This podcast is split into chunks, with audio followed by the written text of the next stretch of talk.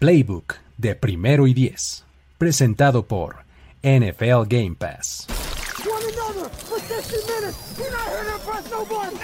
Tenemos la estrategia, tenemos las jugadas, tenemos los imponderables, tenemos las lesiones, tenemos los rumores, tenemos la información, tenemos la experiencia, tenemos sed de fútbol americano.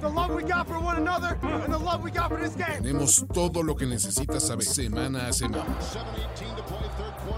Playbook, Playbook, de primero y diez. El análisis previo más profundo de la NFL con nuestro profesional grupo de expertos Luis Obregón, Jorge Tinajero y Antonio Sempere. Playbook, ¿tenemos tu atención?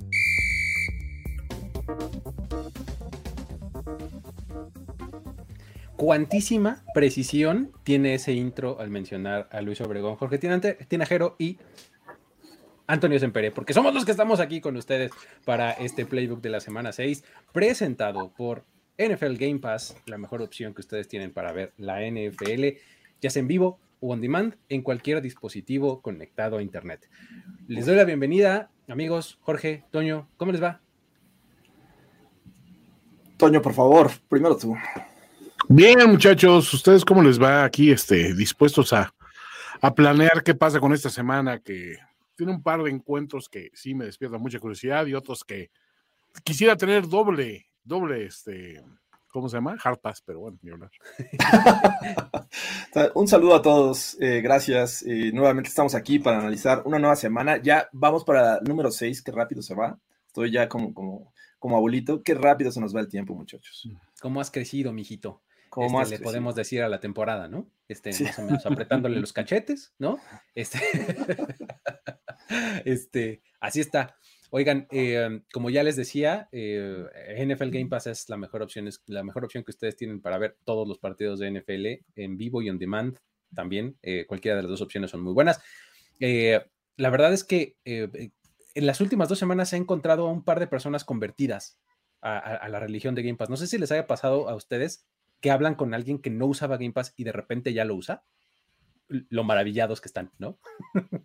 Sí, definitivamente hay casos que, lo he comprobado, eh, sobre todo este año. Me parece que como que antes eran regios y ahorita le están dando la oportunidad. Y qué mejor que aprovechar el 25% de descuento que está dando NFL Game Pass. En este momento es una gran opción, ¿no, Toño? Ya. Sí, o sea, lejos de, burlarse de los que acaban de, de, los que acaban de descubrirlo contra los que somos early adopters, siempre los celebras y dices, güey, pues sí, yo me acuerdo mi reacción cuando, güey, viste que metieron un, una coach scam, güey, viste que hay un, Red Zone Channel, o sea, es como volver a revivir esos momentos que decías, güey, o sea, lo que veíamos en fútbol americano cuando teníamos que pues, verlo hace 20 años era la prehistoria más arcaica del mundo, güey. Y hace 20 años estás hablando de, televisión satelital que tenía el paquete de. Exactamente. ¿no? Exacto. Sunday Ticket era lo máximo a lo que llegabas en los 900, ¿no? en los canales 900. Sí, exacto. En los canales 900 ahí encontrabas este, los, partidos, ¿no? Un, canal para cada juego. E, era 900 o 800, no me acuerdo, la verdad. Este, pero bueno. No, pero el chiste Tú debes de tener la memoria más fresca. Eh, los puedo confundir con los canales para adultos, porque ya estaban en los últimos. Pero bueno, este, así está el asunto. Eh, qué bueno que haya cada vez más gente que, disfrute de este gran producto. Háganlo ustedes también, amigos. En la descripción de este video seguramente van a poder encontrar el link para poder este, suscribirse a NFL Game Pass y eh, háganlo para que sean uno, uno más a esta, a esta nueva religión. ¿Cómo viste el incendio? ¿Qué, ¿Cómo viste temas? A ver, eh, eh, en, temas realmente importantes, este, por ahí por tu casa, más o menos, ¿no? Este, este eh, pues a medio camino, digamos que, que, en mi ruta de regreso a casa, o sea, en cuanto tomé el segundo piso del periférico, allá por el rumbo de Miscuac, donde está Eureka y todo ese rollo, este, empecé a ver la humareda muy a lo lejos, pero pues leve. Y empezaron a arrasarme un montón de vehículos de, de, de auxilio. dije, pues qué raro, güey. Pero me iba yo cercano y decía, pues eso, pues se me hace que es como por Arts Pedregal. Y como esa plaza está maldita. se volvió a caer. se quemó una bomba. Godzilla está peleando ahí contra King Kong, un pedo así. Pues no, o sea, ya que me saqué, entonces ya se veía, ahí por televisión ya se veía una muereda descomunal y saqué mi cámara y le hice de, reportero urbano. Muy bien. Este, no, o sea, en un momento sí pasé por a un lado y volteé y las llamas sí se veían, o sea, al lado, o sea, las veías así a simple vista. Entonces dices, güey, llegó un está valiendo madre. y aparte, hay un restaurante italiano que es de mis favoritos, entonces decía yo, no, por favor, ese no. Rescátenme los raviolis, ¿no? Sí, al, parecer, al, parecer, fue Fantasías Miguel, entonces mis canelón y cuatro fromaggio están bien. Muy bien, perfecto. Muy bien, oye, este, pues nada, esta semana 6 empiezan los buys, amigos. Tenemos cuatro equipos que descansan los Detroit Lions, Las Vegas Raiders, Tennessee Titans y los Houston Texans no van a este, no van a, tener partido esta semana. Que dice por acá Víctor Cruz. Había más humo que, en el que, oh, el que vendió Russell Wilson a los Broncos. Es cierto, eso. Ya basta. No, no, no. Espérense. Va, a explotar esto. Literalmente va a explotar esto. Así dijeron en Fantasías, Miguel. Sí, Resguárdense porque va a explotar. Las ventas van a explotar. Porque va a explotar esto. Estamos preparando para el buen fin. Muy bien. Oye, este, nada más rápido antes de, comenzar los partidos, hay que recordar los recursos que tenemos para quien no esté familiarizado con eso. Recuerden, amigos, que Playbook es como un bonito juego de mesa en donde utilizamos los, este, nuestros recursos que son el Hard Pass cuando alguien no quiere hablar de un partido, ¿no? Sí, exacto. Eh, justamente suena así. Luego tenemos el que anula el Hard Pass, que es el Miles Garrett, ¿no? Ahí está, cállese la boca y sí hablamos juego. Luego, eh, viene también el Jerry Jones, ¿no? es, muy simple en realidad, o sea, simplemente voy a decir lo que yo pienso y nadie más puede hablar de, eh, ese partido. Y el que, eh, digamos que contrarresta o más o menos crea contrapeso al Jerry Jones es el mismísimo everybody but the center. start. Offense. All alignment except for the center. Ahí alguien se lo aplica a otro alguien para que esa persona no pueda intervenir en el análisis de ese partido. ¿Sale? Con eso le damos también la bienvenida al mismísimo Carlos Gorospe. ¿Cómo estás? ¿Por, qué le rompen el corazón a José Luis y yo? El pecado de Oyoki es el placer culpable. Él me invocó, aquí me tienen. ¿Cómo les va? Cuidado con, lo que deseas. Exactamente. Muy bien. Oye, este, pues nada, ahora sí, vamos a entrarle a los partidos. Tenemos 14 juegos este fin de semana, comenzando por el juegazo, amigos, que se nos avecina en jueves por la noche. Los Washington Commanders visitan a los Chicago Bears en lo que se vende como el homecoming, el homecoming de Ron Rivera, porque Ron Rivera, no sé si se acuerdan, pero él empezó su carrera como coach, siendo coordinador defensivo de los Bears. Y además él fue parte de aquel legendario equipo de los Bears del 85. Oye, qué interesante, Luigi. Muy bien. no había visto un intro tan interesante desde el, el último juego de los Broncos. Se ve que le, estudió para el hard pass, o sea, qué barbaridad. No, eh, tuvimos respeto con Luis. Era, es que, ¿sabes qué? Dije, iba a empezar a estudiar, me encontré con esta línea, la dejé y dije, eh, todos no te vas a poner hard pass. y hasta ahí lleva, llegaba mi, mi, línea. Ahí llegaba mi, mi, investigación. No, no es cierto, amigos. Otra cosa creo que, deberíamos ir a, a, preguntarle a los equipos, oiga, ¿qué opina de que en nuestro programa siempre le hacemos hard pass? Ahora que tengamos una entrevista con, con, Carson Wentz, le podemos preguntar eso y qué opina de que su coach piensa que es el peor quarterback de su división. pregunta rápida de, este juego y ya avanzamos. ¿Creen que sea peor que el del jueves pasado? No, nada es peor que el jueves pasado. Ahí te va. Si, hoy en lugar de fantasías, Miguel, se hubiera quemado la cantina, la número uno o la polar, por supuesto, o sea, mucho peor que tu juego de. No, no, no, no hay nada. Oye, este, también otra cosa que investiga este juego es que los Bears van a jugar de naranja. equipos muertos, pero colores vivos. Entonces, el naranja nos sigue dominando los jueves. Así es que. Muy bien, ya está. ¿Quién gana, amigos? ¿Quién creen que gane? Uf. Yo puse a Washington. Me parece que, que tiene la posibilidad de ganar Washington como visitante. Yo, voy a ir con los voy a ir con los Bears porque ah, no sé, porque siento que después de esos comentarios que se hacen sobre cierto coreback, ese coreback es para decirle, ah, sí, güey, pues te vas a ir tú primero. Porque siento que en este factor tocino, Ron Rivera está más cerca de irse que Carson Wentz. Fíjate que. No, ya me arrepentí. Creo que sí.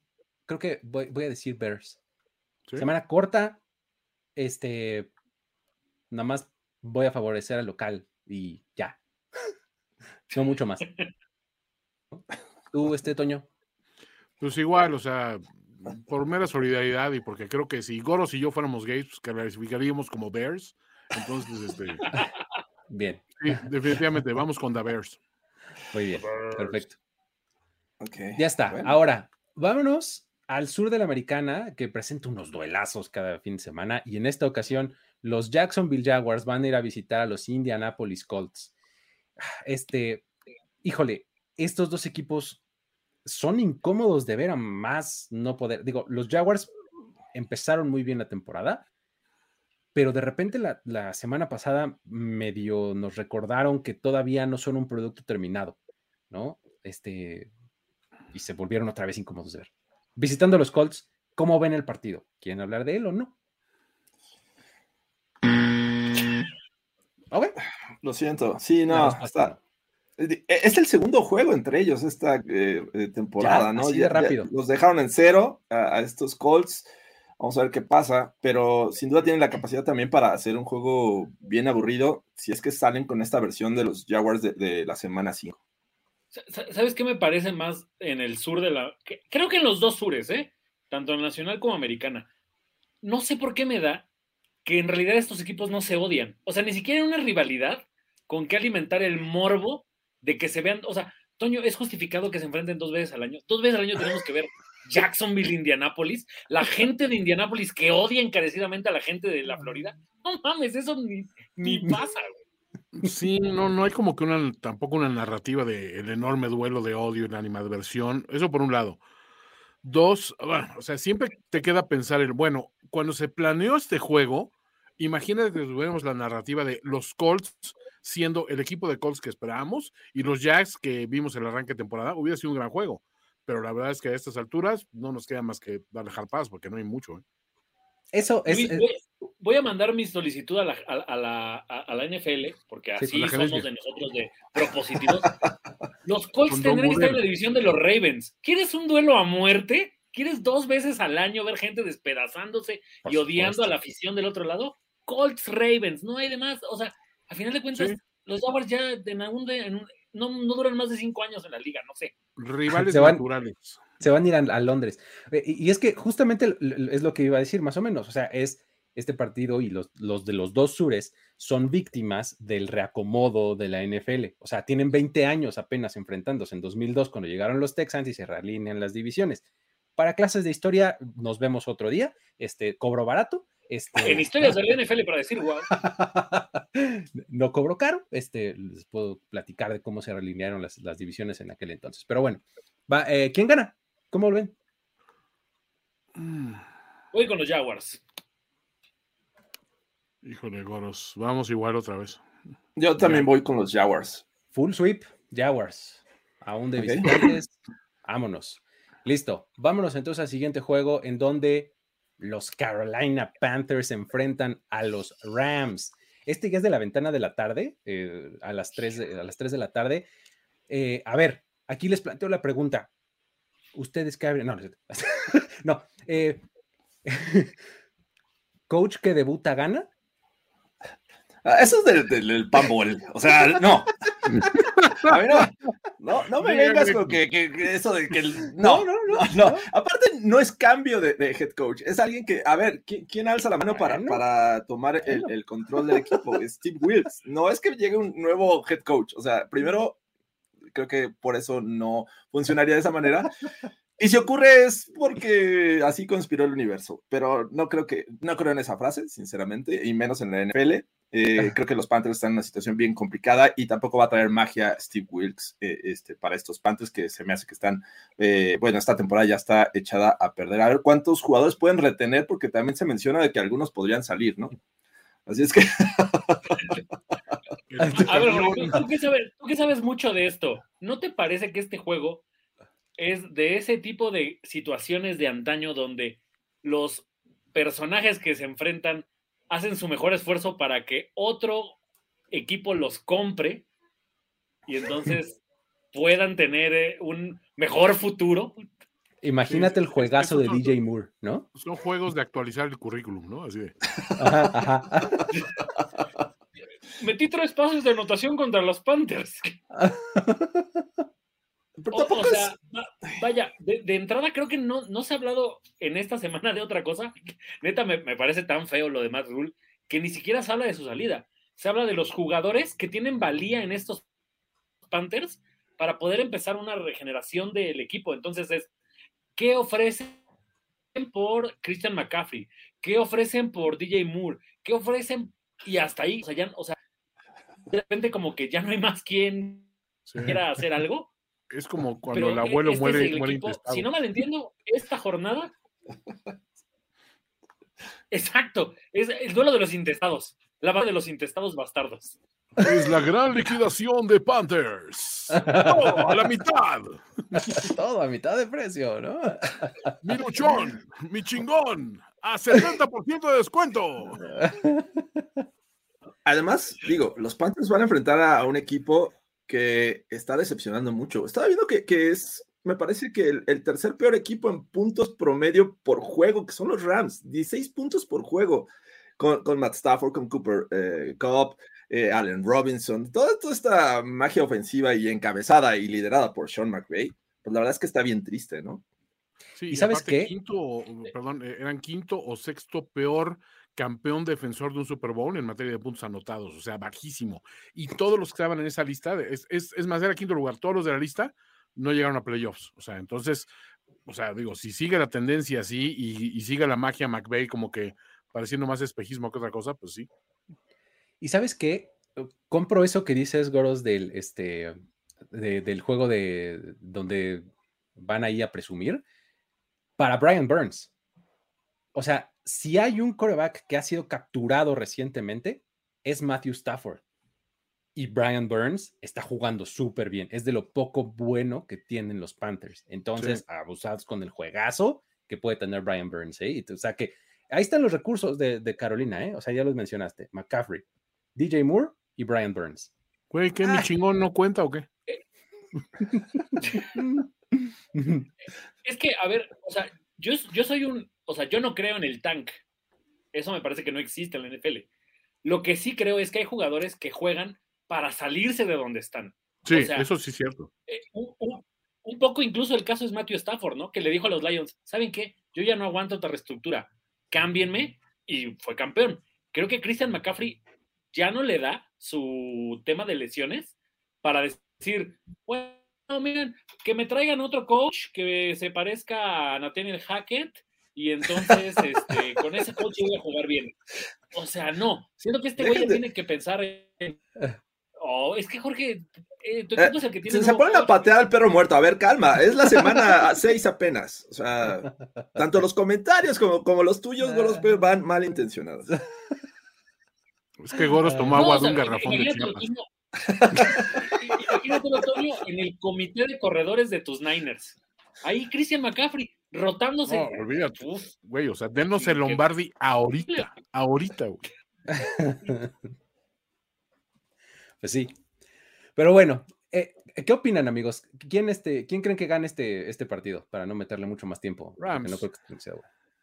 o sea, es, un juego de morbo. lo, vamos a ver por el morbo de ver cómo se comportan esos Panthers, ya sin el yugo de Matt Rule, pero tampoco es como que el upside es maravilloso de, güey, le estaba robando un espacio a, un coach que es, es, el nuevo revolucionario de la liga. No, o sea, es cierto, es un, este juego es un showcase para ver, esos jugadores van a estar disponibles pronto, o sea, hagan sus ofertas y vamos a ver qué hacen, pero no queda mucho. Y del lado de los Rams, pues sí, o sea, creo que a este equipo también le urge una pinche victoria, o sea, nada más porque ya viste que, Arizona, bueno, pues no está tan muerto como parece, o sea, es un equipo que el, récord no refleja tanto el impacto que puede tener. Este, los Niners ahorita se están empezando a encarrerar, lo cual puede preocuparle. Y los mismos Seahawks están funcionando con, con Gino Smith, ¿no? Entonces, güey, no puedes permitirte un, solo partido perdido contra un pinche muerto como estos. Creo que ganan los Rams, ¿no, Jorge? ¿Tú cómo lo ves? Sí, yo también creo que ganan los Rams. Muy bien. Creo que ganan los Rams, pero ojo, me, preocupa el futuro de este, de este equipo, sobre todo por las declaraciones de hoy de Odell Beckham, que dijo que no está este equipo, o sea, él quiere estar ahí, el equipo no le ofreció nada, no tienen para pagarle. No me imagino la cantidad de situaciones fiscales, bueno, de dinero que tiene este equipo para ni siquiera poder contratar a un jugador mes y medio, en, el entendido que lo repuesten por ir a playoffs.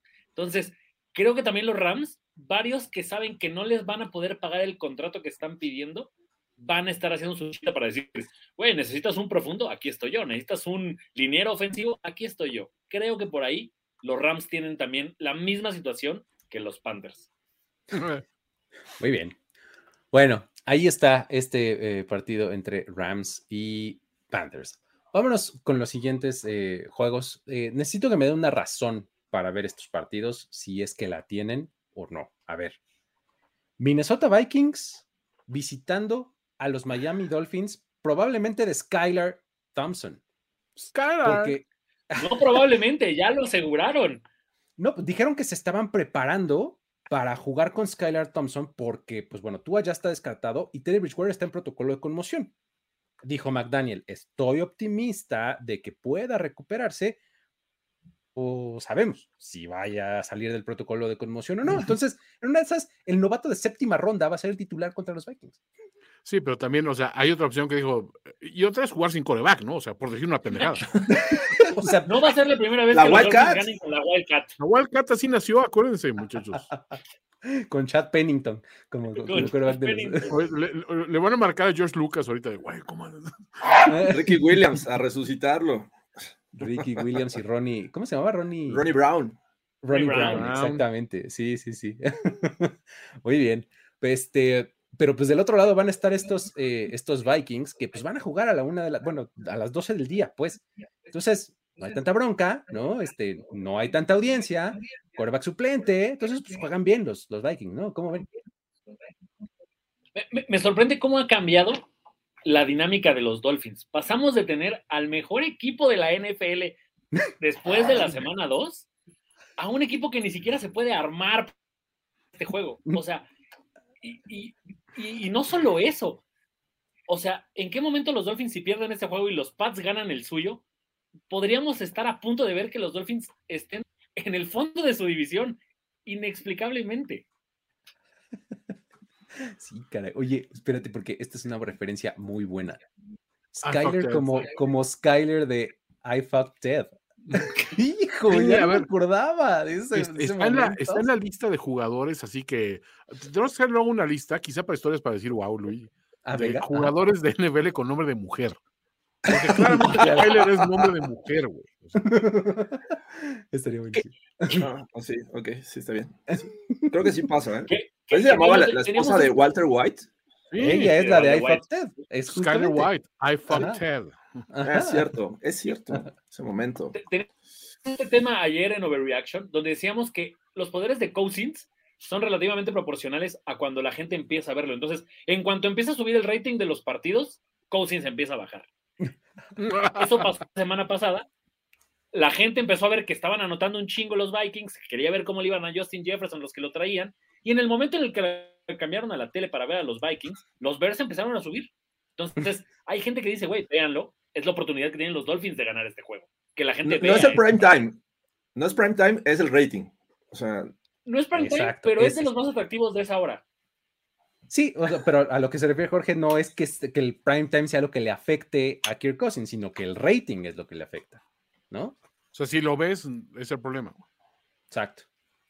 Y, y además, eh, digo, suertudos Vikings, porque están enfrentando equipos que, con los cuales van a seguir creando esta narrativa de que es el caballo negro de esta temporada. Con el juego que están teniendo o el nivel de juego que están teniendo los Packers, eh, me parece que estos Vikings van a seguir ganando, porque creo que así lo veo, enfrentando a Skyler Thompson, no, no le veo mucha posibilidad a los Vikings. De 3-0 se van a ir 3-3, pero a final de cuentas es un equipo que eh, yo veo con mucho potencial porque tienen grandes playmakers estos Vikings. Eh, por ejemplo, Kirk Cousins empezó con 17 pases lanzados, 17 pases completos el juego pasado contra los Vikings. Eh, es alguien que, que estás sigue estando abajo del radar, ¿no? Nos, da e, esa sensación de que no da el estirón pese a que de repente tiene buenos juegos, pero también tiene grandes jugadores alrededor. Y la defensiva medianamente está haciendo su trabajo, aunque de repente dejan que el rival crezca, pero la verdad es que yo veo un juego disparejo, porque incluso la defensiva de los Dolphins, y es lo que mencionábamos en el pasado de Reaction,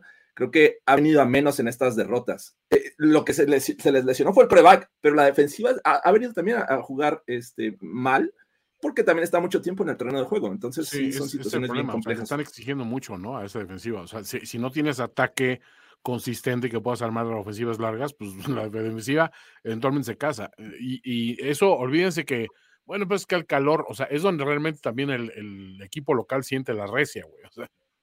Exactamente. O sea, por mucho que seas el local, de todos modos vas a tener que jugar tus 50, 70 snaps, ¿no? O sea, son un montón. Sí, ahora creo.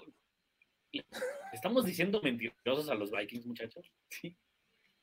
No, no, no. a ver, a mí me lo que dijo George es muy cierto. O sea, tiene un chingo de playmakers y, y, cuando decimos, o sea, cuando analizas equipos, digamos, de vamos a decirle aspirantes, o sea, ni siquiera todavía contendientes, sino aspirantes, porque traen un muy buen récord los Vikings y todo, pero recuerden cómo echábamos las campanas al vuelo al inicio de la temporada con estos Dolphins y pues tampoco es tan, tan real un récord a estas alturas.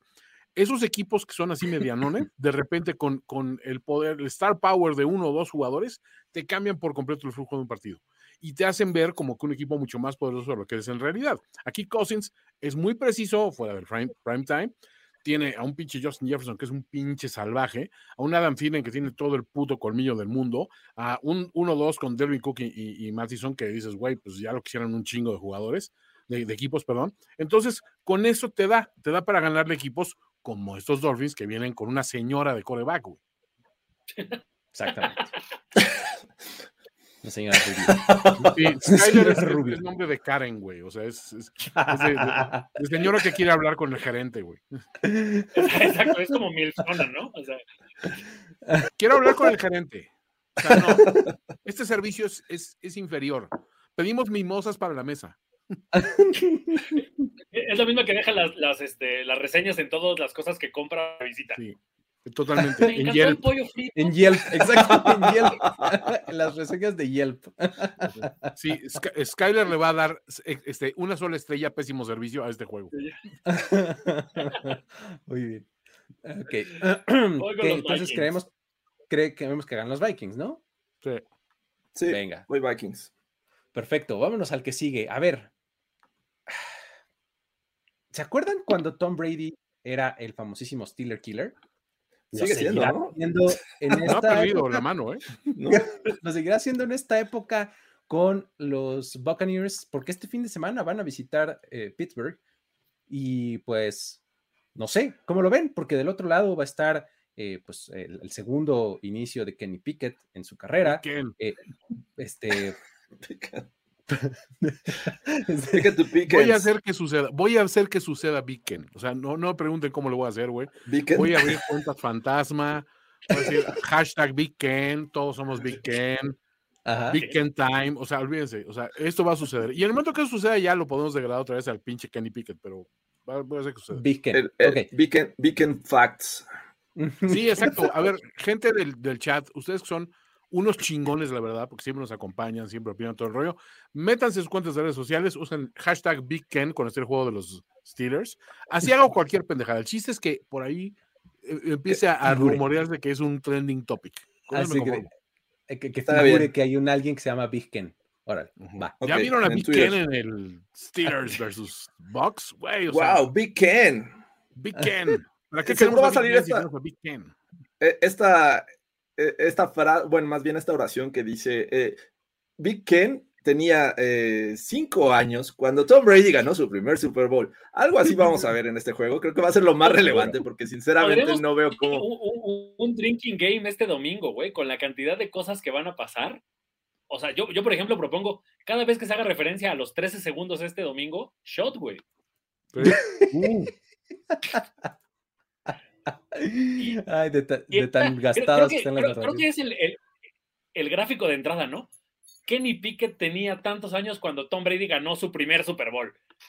Sí, vas a ver que eso va a ser. Y, pero ya en temas de, fútbol, pues me parece que teniendo estos temas eh, o esta, este problema para mover el balón, para generar puntos de estos Steelers, aún con Kenny Pickett, enfrentando una defensiva de los Bucks que la verdad, que pese a este juego contra los Chiefs que se vio mal, me parece que tienen la posibilidad como para prácticamente dejarlos en cero. Los Bills los dejaron en tres puntos. Creo que los Bucks tienen también esa capacidad, de que sean en Pittsburgh. O sea, está bien complicado para estos Steelers. Si hay, si hay algo bueno que tienen los Bucks es su defensa. O sea, realmente es bastante buena y, y el ataque de los Steelers no se ha visto nada bien, ¿no? Nada bien y además, o sea, ¿cómo ponerlo? las estadísticas de Brady contra los Steelers son brutales. O sea, de, a 2.4 touchdowns por juego, tiene 312 yardas cada vez que los enfrenta en promedio, porque hay, hay un día que les metió 432 yardas. Y, o sea, tiene un récord de puntos 750, tiene un 9-3. Eso solamente en temporada. Entonces, cuando un jugador le tiene tan tomada la mano al otro equipo, y cuando eres Tom Brady además, creo que ni siquiera es el hecho de, o sea, lo peor que puede hacer la gente de Pittsburgh es meterse con él. Creo que eso es como, ah, sí, güey, pues ahí te va. ¿Qué récord no he roto aquí? Ah, este, ocho pases de touchdown en un juego después de los 40. Pues ahí te va. O sea, los Steelers además no han tenido respuesta. Vaya, no tuvieron respuesta para, para el juego pasado, pero el anterior tampoco. O sea, los Jets en casa también les complicaron y les sacaron el juego al final. Quiero entender que todavía no está TJ Watt para este partido. Entonces, o sea, ni siquiera es como un tema de que a ver quién presiona a Tom Brady. al propio Allen tampoco lo presionaron, o sea, creo que no Y aunque lo presionen, Goros, o sea, aunque lo presionen, él, como, nosotros tenemos un hard pass, él tiene su, tarjeta roughing the passer, que en cualquier momento la puede usar. y con eso. Mira, aquí está. Roughing the passer. Ahí está. Registrado, pañuelo. Listo, cambia el rumbo del juego. Eres un hater. Después de, cada 10 Después de 10 roughing the passer, puede agregar un talk rule o puede agregar eh, una interferencia defensiva. Es, es intercambiable, ¿no? Queso extra en sus nachos. Oye, eh, eh, mientras ustedes hablaban, ya busqué la estadística. Este, Kenny Pickett nació en el 98, o sea que tenía tres años cuando Tom Brady ganó su primer Super Bowl. tres años y dije cinco. Ah, ok, me quedé, me pasé por dos. ok. Ahora, ¿hay, alguna forma en que estos Steelers puedan ganar el juego? O sea, estamos, estamos pensando en un equipo que de verdad se va a ir. O sea, yo le calculo un 1-7. O sea, estamos pensando de verdad que este equipo podría ser el que tenga el primer pick de draft, que si no lo utilizan para un pinche liniero ofensivo me voy a frustrar un montón, pero no. ¿cuál es la forma en que este equipo podría vencer a los Bucks? Porque me niego a creer de verdad, o sea, la versión que vimos de los Steelers contra los Bills sí, sí, me, sí me causó como decir, güey, este equipo ya ni siquiera pelea. O sea, es triste cuando un equipo con esa jerarquía de popularidad en la liga ya ni siquiera pelea el primer pick en el draft, si lo tienen los Steelers, abusados, porque se van a llevar a Will Anderson y entonces sí a ver quién demonios para TJ Watt y Will Anderson en la misma defensiva. O sea, ahí sí, válgame Dios. O sea, sí se va a poner de a peso para Lamar Jackson, para Joe Burrow, para... o sea, hijo, ahí sí va a estar cayendo, pero bueno. Van a tener que ganar con, con pick sixes de Minka. pero no importa. Sí. Estaba, estaba viendo el, el había una, este, una apuesta en vivo entre el, juego de Búfalo que decía qué va a pasar, o sea, cuál era la, la, posibilidad de que pasara primero algo. El touchdown de los Steelers era la que menos posibilidades tenía. La número uno era intercepción y la número dos era sack. Y en ese orden ocurrieron número cuatro, un tiranosaurio se mete al estadio. Bane estalla el, el Stadium. Exacto. El Field. El Muy bien. Um, entonces, ¿qué ganan los Bucks, amigos? ¿O qué dicen? Yo creo que sí ganan los Bucks. Sí. Vámonos entonces con los Bucks. Siguiente partido, duelo del oeste de la Nacional, en donde los Cardinals van a enfrentar al claro frontrunner para el MVP, Gino Smith. Eh, el arma. ¿qué opinas de que Jorge Tinajero no aceptó un trade en el Fantasy de Gino Smith por Russell Wilson? ¡Wow! Dejé que me robaran, güey, ni así lo quiso, güey. Dejé que me robara. Come on. No estamos en overreaction, Grospe. Carajo, Grospe. Te voy a, subir este carajo, Grospe, aquí. Oye, ¿sabes qué? Es que, digo, lo de, lo de Gino puede, ser, puede parecer overreaction, pero el tipo es el líder tanto en rating de quarterback con 113.2 puntos y en porcentaje de completo con 75.2. O sea, Gino Smith está jugando realmente muy bien, ¿no? Y va a enfrentar a un equipo de Arizona que en efecto no necesariamente está apestando, pero que está lejos de lo que queremos ver o que de lo que esperábamos ver eh, de los Cardinals. Y todavía les queda esta semana sin de Andre Hopkins, ¿no? O sea, no sé qué opinan, ¿cómo lo ven? No, ya lo siento, Harp. estabas, muy emocionado, Luis, pero dije, no, ya no puedo.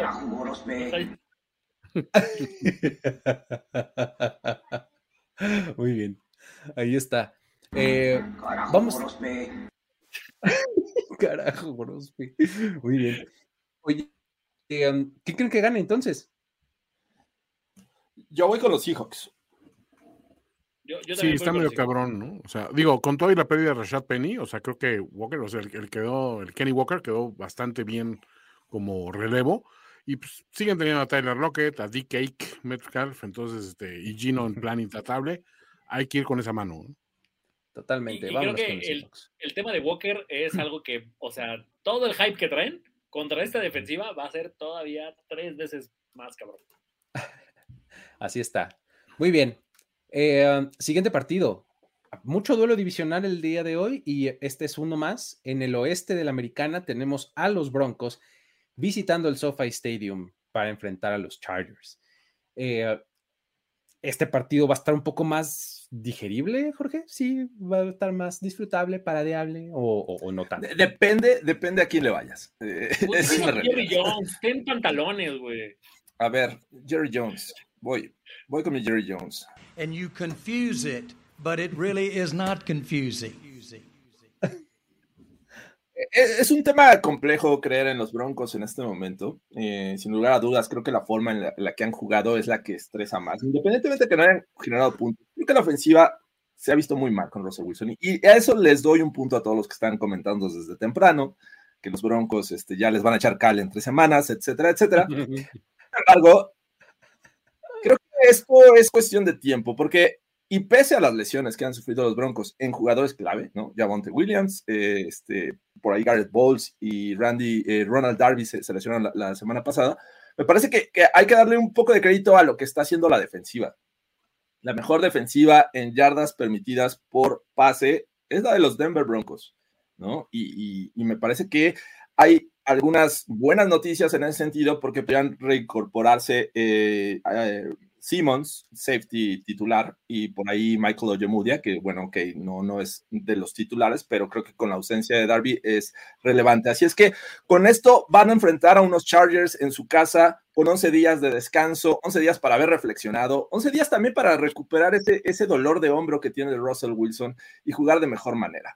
Y además, bueno, tienes ahí unos factores a favor, porque Melvin Gordon le gusta jugar bien contra su ex equipo, que son los Chargers, que no lo trataron bien al final, dijeron, no, no te voy a pagar. Y bueno, creo que ahí tiene todavía cuentas pendientes. Así es que, ojo con la defensiva de los Broncos. Está jugando muy bien.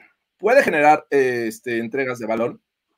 Y me parece que lo que hemos visto de los Chargers ha sido de altos y bajos. O sea, tiene un equipazo y no lo ha demostrado. Con los Jaguars perdieron en casa de una manera fea y creo que podría llevarse una sorpresa Justin Herbert este lunes por la noche. Se los recomiendo, amigos. Un gran juego, lunes por la noche, los Denver Broncos en el Stadium.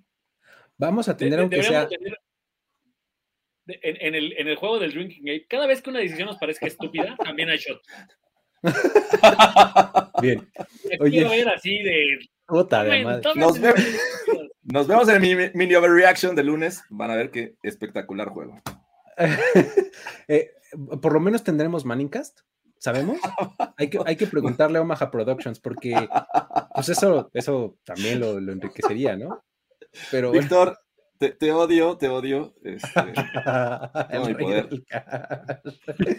Oye, este, estaría bueno eh, que hubiera Manningcast y obviamente si ustedes tienen NFL Game Pass es como pueden ver el, el Manningcast, ¿no? Porque eh, de otra manera está complicado. Entonces, eh, es esta opción que ustedes se van a la pestañita de NFL Originals, ¿no? Y ahí encuentran eh, Monday Night Football with the Mannings, ¿no? Entonces ya le, pican ahí y pueden escuchar, eh, pues, una plática entre hermanos, pero entre hermanos que les gusta mucho el fútbol, básicamente, ¿no? Y que se la pasan hablando de corebacks, ¿no? Se la pasan hablando de corebacks, super biased, pero padrísimo, ¿no? O sea, siempre la ofensiva es lo mejor, no importa quién esté en el campo, ¿no? Eh, pero está bien divertido, ¿no? Con invitados y todo, como dices, Jorge. Muy bien.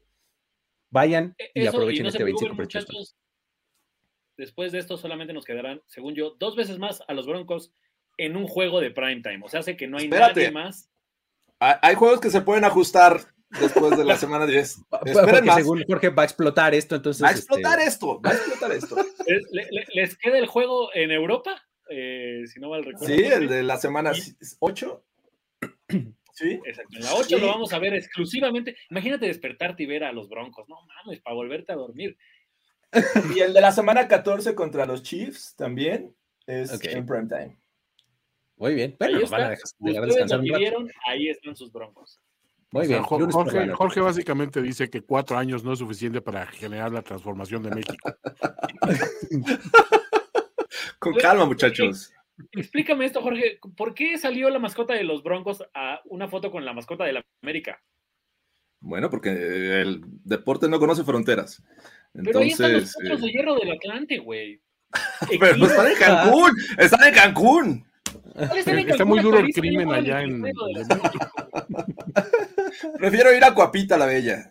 Hay, hay una porra Tito Tepito en Mile High. hay, gente, hay gente que por eso dice que después de esta foto se dan cuenta que Jorge ha abandonado al Necaxa. A su Necaxa Race. Sí, cada, cada, touchdown de los Broncos, Jorge va a ser. Caballero Águila. Muy bien. Bueno, pues vámonos al, siguiente bloque de partidos que eh, tuve el latino bueno o malo, como ustedes me digan, de llamarlo los juegos de Homecoming. Ya hablamos de Ron Rivera regresando a Chicago. Ya hablamos de Melvin Gordon regresando con los Chargers. Ahora vamos a hablar de los 49ers enfrentando a los Falcons en el Homecoming de Kyle Shanahan. Es la primera vez que él regresa a Atlanta desde que era coordinador de ¿Qué opinan, amigos, de este, de este partido?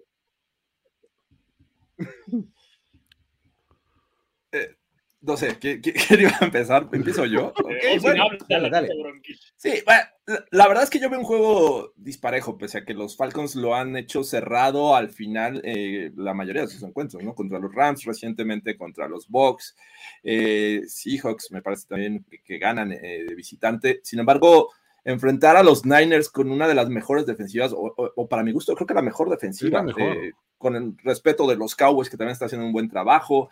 Eh, los Broncos, me parece que lo que han presentado estos Niners eh, va, a, anular prácticamente lo que pueda hacer la, ofensiva de los Falcons. No sé si, va a estar listo eh, Kyle Pitts, que por ahí me parece que les hace un poquito de falta, aunque no se ha visto muy bien desde el inicio de la temporada. Pero sin duda, no tienes a tu running back estrella, ni a tu tight end estrella, o tu más bien receptor estrella, porque al final cuentas Kyle Pitts es el, que, el principal, yo diría.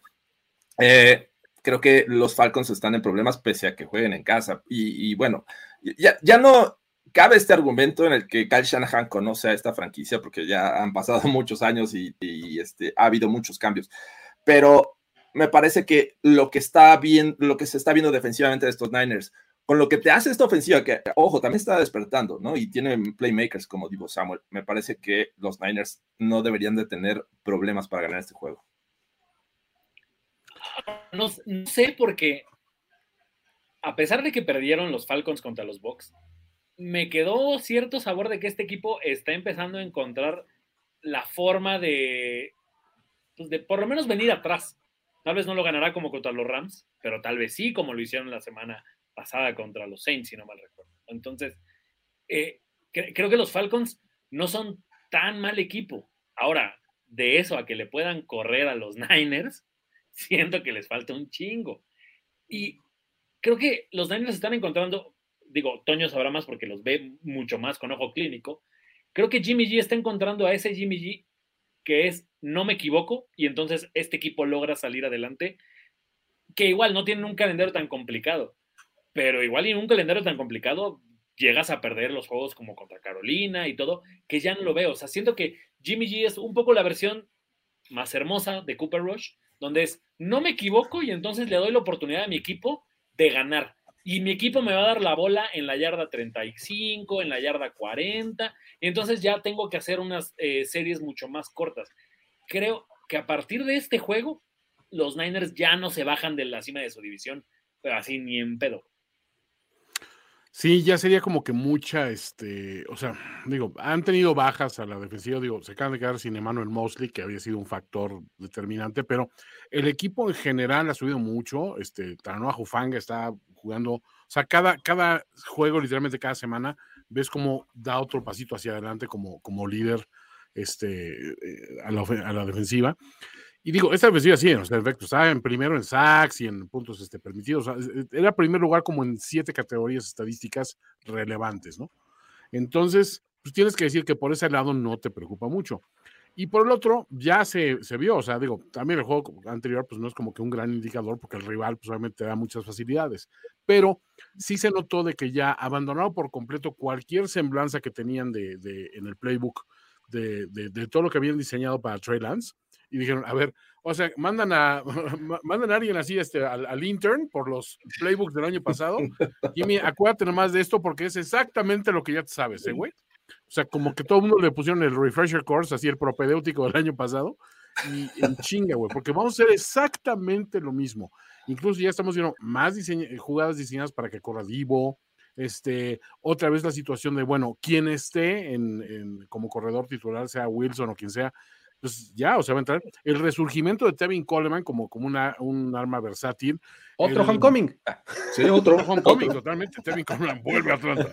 O sea, como que todo el mundo está empezando a funcionar y aparte los, los reemplazos, eh, digo, este, Ekiwan, por ejemplo, está jugando muy bien. O sea, este, Ebucan, perdón. Este, o, sea, como que todos los elementos ya dices, se están empezando a cojar. O sea, pues tienes la duda de, bueno, ¿qué va a pasar con Robbie Gould, con quién va a sustituir a Mosley, pero son dudas menores, ya no tienes la preocupación grande, ¿no? O sea, entonces, pues sí, sería una, es muy buena oportunidad para hacer un statement de poner una madriza o al menos poner un juego donde muestres como que todo tu, poderío.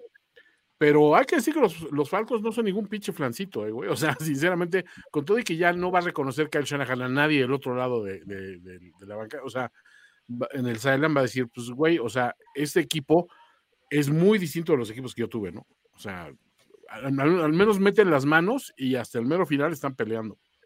Como ya lo decían acá en los comentarios, ¿no? El que llegue este, al último cuarto con la ventaja no es ninguna garantía, ¿no? No, este, nada, no.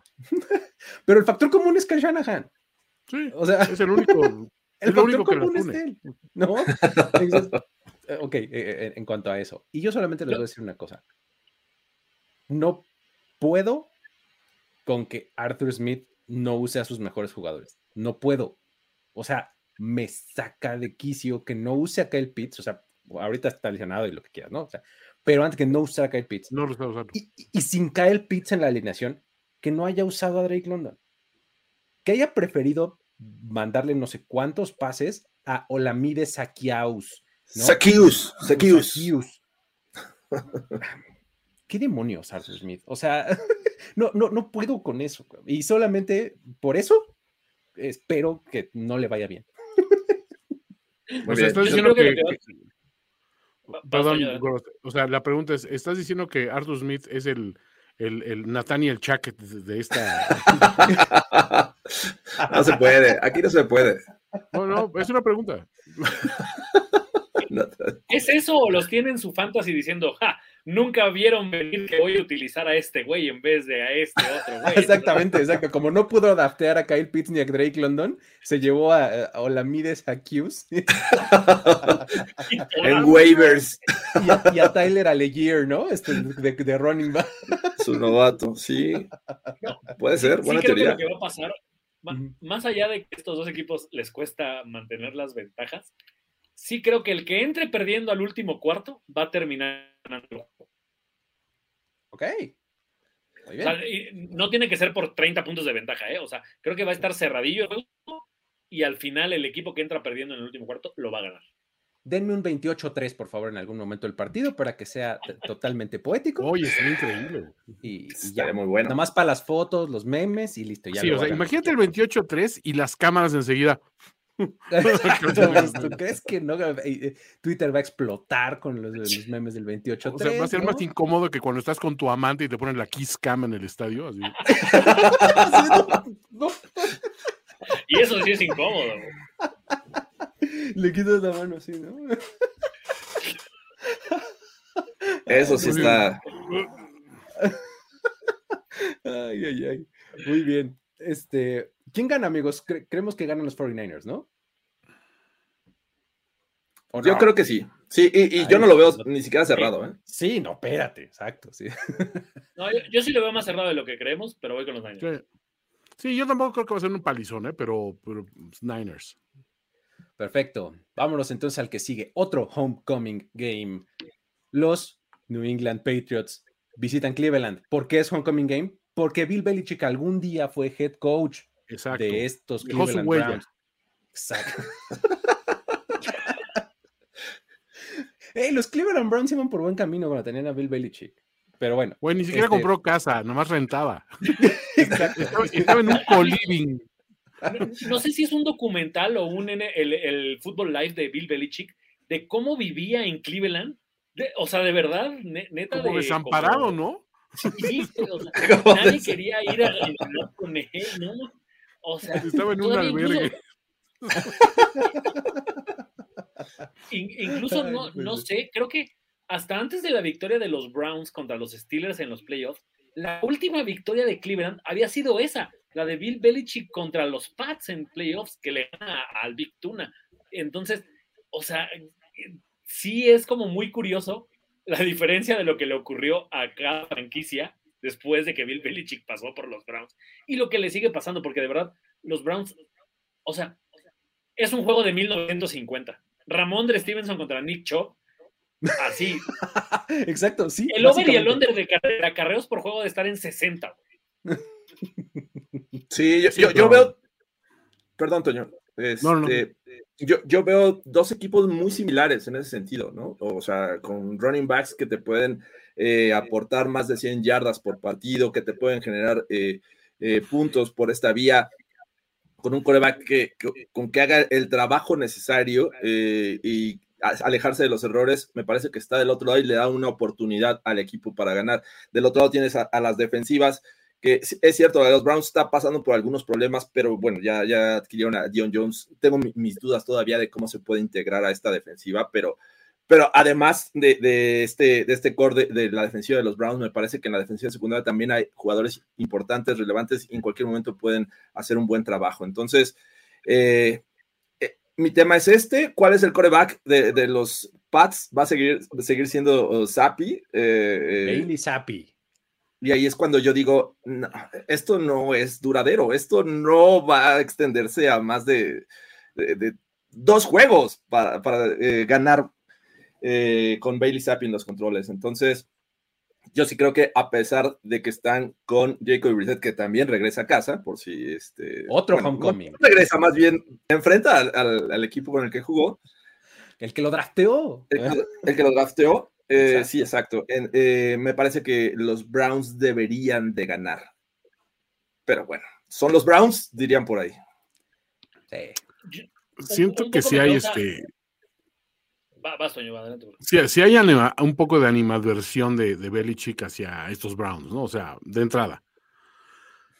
Punto número dos. O sea, Brady Zappi es Cooper Rush AFC. Prove me wrong. No, la verdad es que sí, la construcción de ambos está, muy similar, o sea, pero sí, o sea, aparte, yo, yo sigo insistiendo en no me voy a bajar de esa narrativa. Siento que el mal karma que han traído los Browns para, para el equipo, con todos los incidentes del coreback número 4, creo que no es, eh, o sea, es, es su, su, curse of the bambino. Este, aquí es el curse del final feliz, eh, güey, o sea, sinceramente.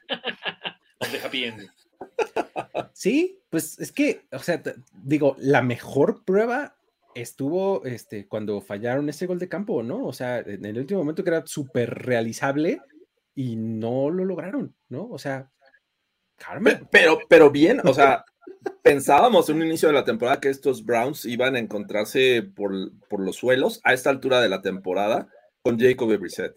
Totalmente, sí. Y, perdieron con los Jets de Joe Flaco, que no debió ocurrir, y el pasado debieron haberlo ganado. O sea, han estado muy cerca de empezar esta temporada con cuatro victorias. E, sí, e, el punto es, creo que, creo que el, eh, Jacoby Brissett es de nuevo lo que hemos dicho muchas veces, es siendo backup, lo menos que puedes hacer es regalar el juego. Y lo ha hecho Jacoby Brissett este, por lo menos la vez pasada así lo hizo, ¿no? O sea, justo en el momento en el que no puedes entregar el balón, no puedes lanzar una intercepción, ahí fue donde lo hizo, ¿no? Digo, Nick Chubb y Karim Hunt te pueden sacar la chamba adelante, pero si tú te encargas de regalar el juego, está complicado. Y esta defensiva de los Patriots es lo suficientemente buena, de hecho es bastante buena, como para generarte esos errores, ¿no? Sin embargo, yo creo que sí, los Browns pues tienen mejores posibilidades de ganar.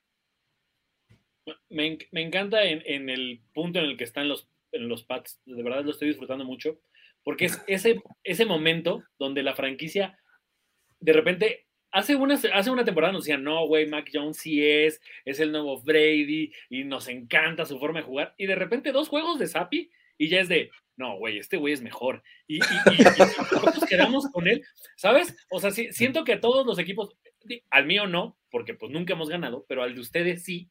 O sea, todos hemos tenido este tema de, güey, ya se fue Steve Young, ya se fue él, güey, ya se fue Aikman, y el que viene no es tan malo, güey, no, no, sí, este güey, vamos a volver a ser campeones con este güey. Y Rick Meyer no se ve tan mal. Exacto. Jake Cutler, Jake Cutler. Quincy Carter.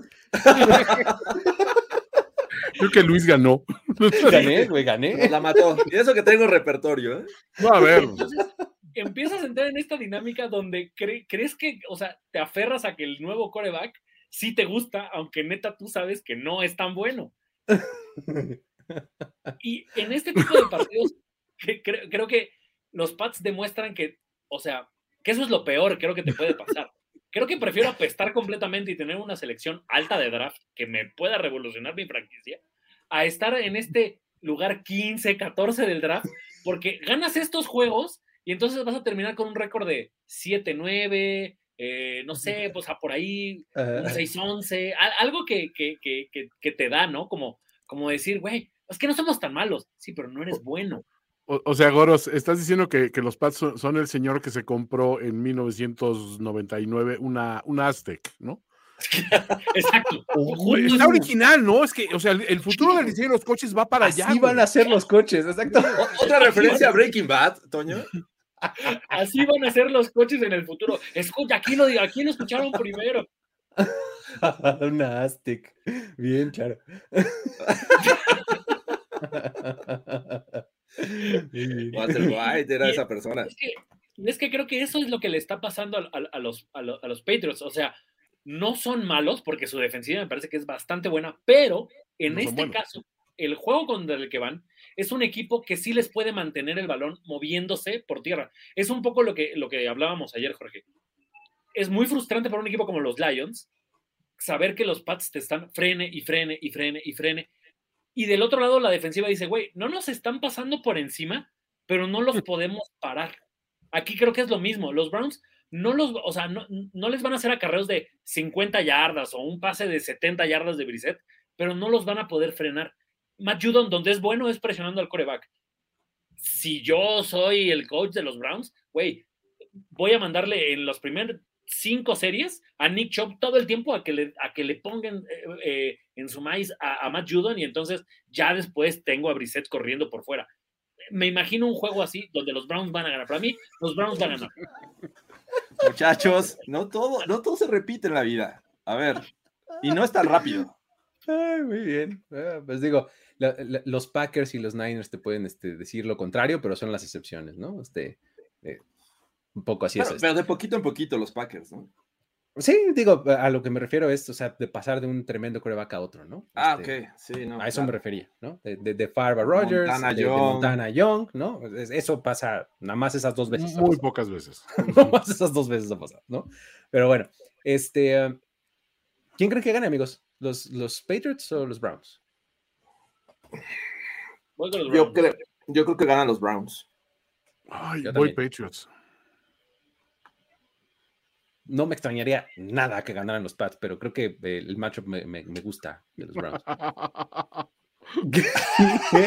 Exacto, es una gran referencia aquí. Oigan, hagámosle un favor a, la gente que, está escuchando esto en podcast y no lo digamos, porque sí, no, vengan al video, descúbranlo en el minuto. Exacto, digamos que una hora con 50 segundos. Claro, la, la versión sería el malestar estomacal, no es, tampoco lo puedes frenar. Muy bien. Perfecto, vámonos al juego que sigue. Otro homecoming tremendo en donde los Cincinnati Bengals van a enfrentar a los Saints. ¿Por qué es homecoming? Porque tanto Joe Burrow como Jamar Chase van a volver a Luisiana. Ese lugar en donde hicieron historia, amigos, en 2019 con los LSU Tigers, que los tienen, bueno, en un pedestal tremendo a estos dos y a varios más, a Clayeras Hiller y a toda esa banda, este, a, Justin Jefferson, a todos ellos los tienen en un pedestal en Luisiana, ¿no? Ahora, van a enfrentar a los Saints, que, pues, tienen al arma incontenible llamada Tyson Hill. ¿Quién va a poder más? ¿Cómo y al hombre lleno de, de sed de venganza, como es Andy Dalton enfrentando a su ex equipo. Otro. Otro. Perfectamente. Bien, bien sacado ese. Entonces. Aquí no lo tenemos tan visto porque pues no, no, no tenemos esta vena colegial, pero a veces siento que los, que, los gringos tienen más por héroe a sus jugadores de colegial que a los propios de la NFL. Ah, eso es cierto, es un hecho. Totalmente, sí. O sea, de verdad, yo sí siento que vamos a tener a demasiada gente, igual y no de los Bengals, pero con playeras de LSU. O sea, porque además siento que es el primer juego que vuelven a jugar en, en Luisiana, o por lo menos en los alrededores. Estos dos chicos que de verdad, o sea, pónganle highlights, eh, llamar Chase, Joe Burrow y quédense como media hora viendo las cosas que hacían esos dos muchachos. No nomás el juego de, del campeonato, que de por sí fue muy bueno, pero sí siento que es este juego donde, donde Joe Burrow se siente como más cómodo, ¿no? Eh, la, afición no se mete con él, lo hemos visto un poco cansado, pero tampoco de enfrente tiene un equipo que lo vaya a estar presionando. Entonces, eh, siento que es el partido donde por fin los Bengals quitan un poquito de esta presión que traen, porque de verdad me han parecido una muy mala versión de este equipo después de los, del Super Bowl. No esperaba que llegaran a ser el número uno de la AFC, pero de verdad están arrastrando gacho la cobija. Híjole, no sé, pero también, o sea, el, tema de los Saints es que si algo le ha dolido a los Bengals es esa presión sobre Burrow. O sea, sí lo han puteado, pero a, mansalva. Y, los pinches Saints, o sea, en ese sentido, siguen siendo un equipo muy completo. O sea, siguen ejerciendo presión sobre el quarterback. Tienen una, una defensiva secundaria bastante sólida, bastante voraz. Entonces, creo que no está tan flancito toda la cuestión. También el cuerpo de receptores de los Bengals no está tan completo. O sea, ahí T. Higgins ahí traía broncas, etcétera. Taylor Boyd como que carburó muy bien, de repente tuvo la bajita. Llamar y, y, Burrow no han estado tan en sincronía como en la segunda mitad del año pasado. A lo mejor es una cuestión de paciencia y de tiempo. Pero creo que el juego, o sea, este juego a mí se me hace interesante, o sea, siento que vamos a ver o, mucha exclusividad o una pinche guerra de trinchera así de putazo limpio. Este, y pues digo, sabes que a los seis le gusta meterse a putazo limpio con la gente, entonces está bien. Sí, y me parece que, los Bengals, al menos en este inicio de, temporada, han intentado de repetir la fórmula del año pasado, que obviamente les resultó en un viaje al Super Bowl. Sin embargo, cuando les presentas lo mismo, eh, los equipos ya se lo saben. ya ven por dónde viene el, asunto y le están sabiendo jugar a esta dupla de Burrow y Chase. Los Ravens lo, vimos el juego pasado en el que le hicieron un muy buen trabajo y no necesariamente con coberturas hombre a hombre. Me parece que, que los Saints además tienen el material humano para hacerle cobertura hombre a hombre con Marshawn Lattimore. Me parece uno de los mejores cornerbacks de la liga y por ese sentido creo que sumado a lo que mencionaba Toño, de que estos Saints saben presionar el coreback, me parece que pueden meter en problemas a los, a los Bengals. Pero del otro, por el otro lado también, depender de Tyson Hill, cuando ni siquiera es el titular. tampoco se me hace una, una gran fórmula. Eh, si es que prenden todas las alertas a la defensiva de los Bengals, me parece que podían controlar esta situación con Tyson Hill y esperar a ver qué hace Andy Dalton y compañía, que tampoco, digo, Alvin Camara en este momento representa un gran peligro para, para las defensivas. Así es que yo siento que va a ser un juego parejo por momentos, pero sí al final se va a cargar un poquito hacia los Bengals. A ver, George, una, una referencia de la... referencia, referencia añeja de la NBA que sí se acuerda este George. Cuando los Detroit Pistons tenían al microwave Vinnie Johnson. Vinnie Johnson eso es Tyson Hill. O sea, no lo necesitas de titular. Lo pones, anota, eh, te parte la mano. El sexto mejor hombre, ¿no? El sexto, exacto, el mejor sexto hombre, exacto. Es lo que necesitas. un, güey que te dé ofensiva instantánea de una manera impredecible. Te puede pegar por muchas formas distintas. O sea, a este güey no lo quieres de titular, para nada, güey. Siento que creo que funciona como ese ingrediente extra Exacto. qué chingón, En el momento en el que pusieron a Tyson Hill de quarterback titular, se le acabó la magia, ¿no? Totalmente. O sea, ahí lo quieres es, por todos un lados. Es un, es, es, un, güey, un buen diferenciador. O sea, vamos, no quieres comer nada más tocino toda tu vida, pero le pones tocino a todo y todo queda bien chingón. Hamburguesa con tocino, sí. Tacos de chuleta con tocino, sí. Helado con tocino, sí. Siento que ya es tan no bueno. No un old fashion con tocino, les aviso.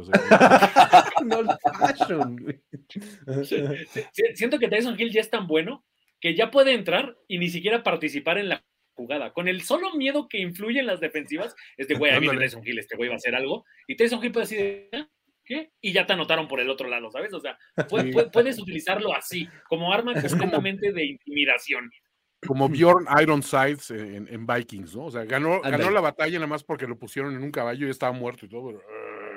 ya ganaron, güey. Así es. Muy bien. ¿Quién cree que ganen, amigos? Entonces, ¿vamos a darle el, el, beneficio a los Bengals o a los Saints? No, yo siento que los, los, los, Saints, siento que no pueden hilar dos juegos dominantes uno tras otro. Siento que en ese sentido los, los Bengals son un poco más completos. ¿Cómo lo ves, George? Yo voy con los Bengals. Juday. Creo que ganan los Juday contra Judat. Ah, claro, güey, qué buena referencia. Juday contra Judat. Bien, bien. Ok, sí. Vamos con este, con los Bengals. Listo. Siguiente. ¿Qué? ok. Eh, siguiente eh, y último partido de los de Homecoming. Ahí les va. New York Jets contra Green Bay Packers. Robert Sala, head coach de los Jets, amigo del alma hermano de Matt LaFleur. Monsieur Matt LaFleur. Cuyo hermano, Mike LaFleur, es coordinador ofensivo de los Jets. ¿Qué ahí? Luis, o sea, ya estás haciendo estos homecoming como para Está muy forzado este, Luis. A ver, no, Luis está, está como esos güeyes de que quieren entrar en la herencia. No, es que yo, o sea, yo soy primo de tu tío, de, tu tío. Estuvieron casados nomás como tres meses, pero sí, somos, somos, somos familia, tú y yo, mijo. Sin usar hard pass, ahí te va un Miles Garrett, Luis, porque sí que se lo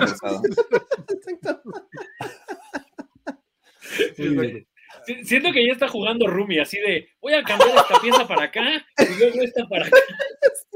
Y dos, tres y cuatro, y más este y este, ya dan 21 bajo. Sí, es, como, es como los que están viendo este House of Dragons y es, a ver, espérate, ese es el tío, pero también es el papá y es el padre.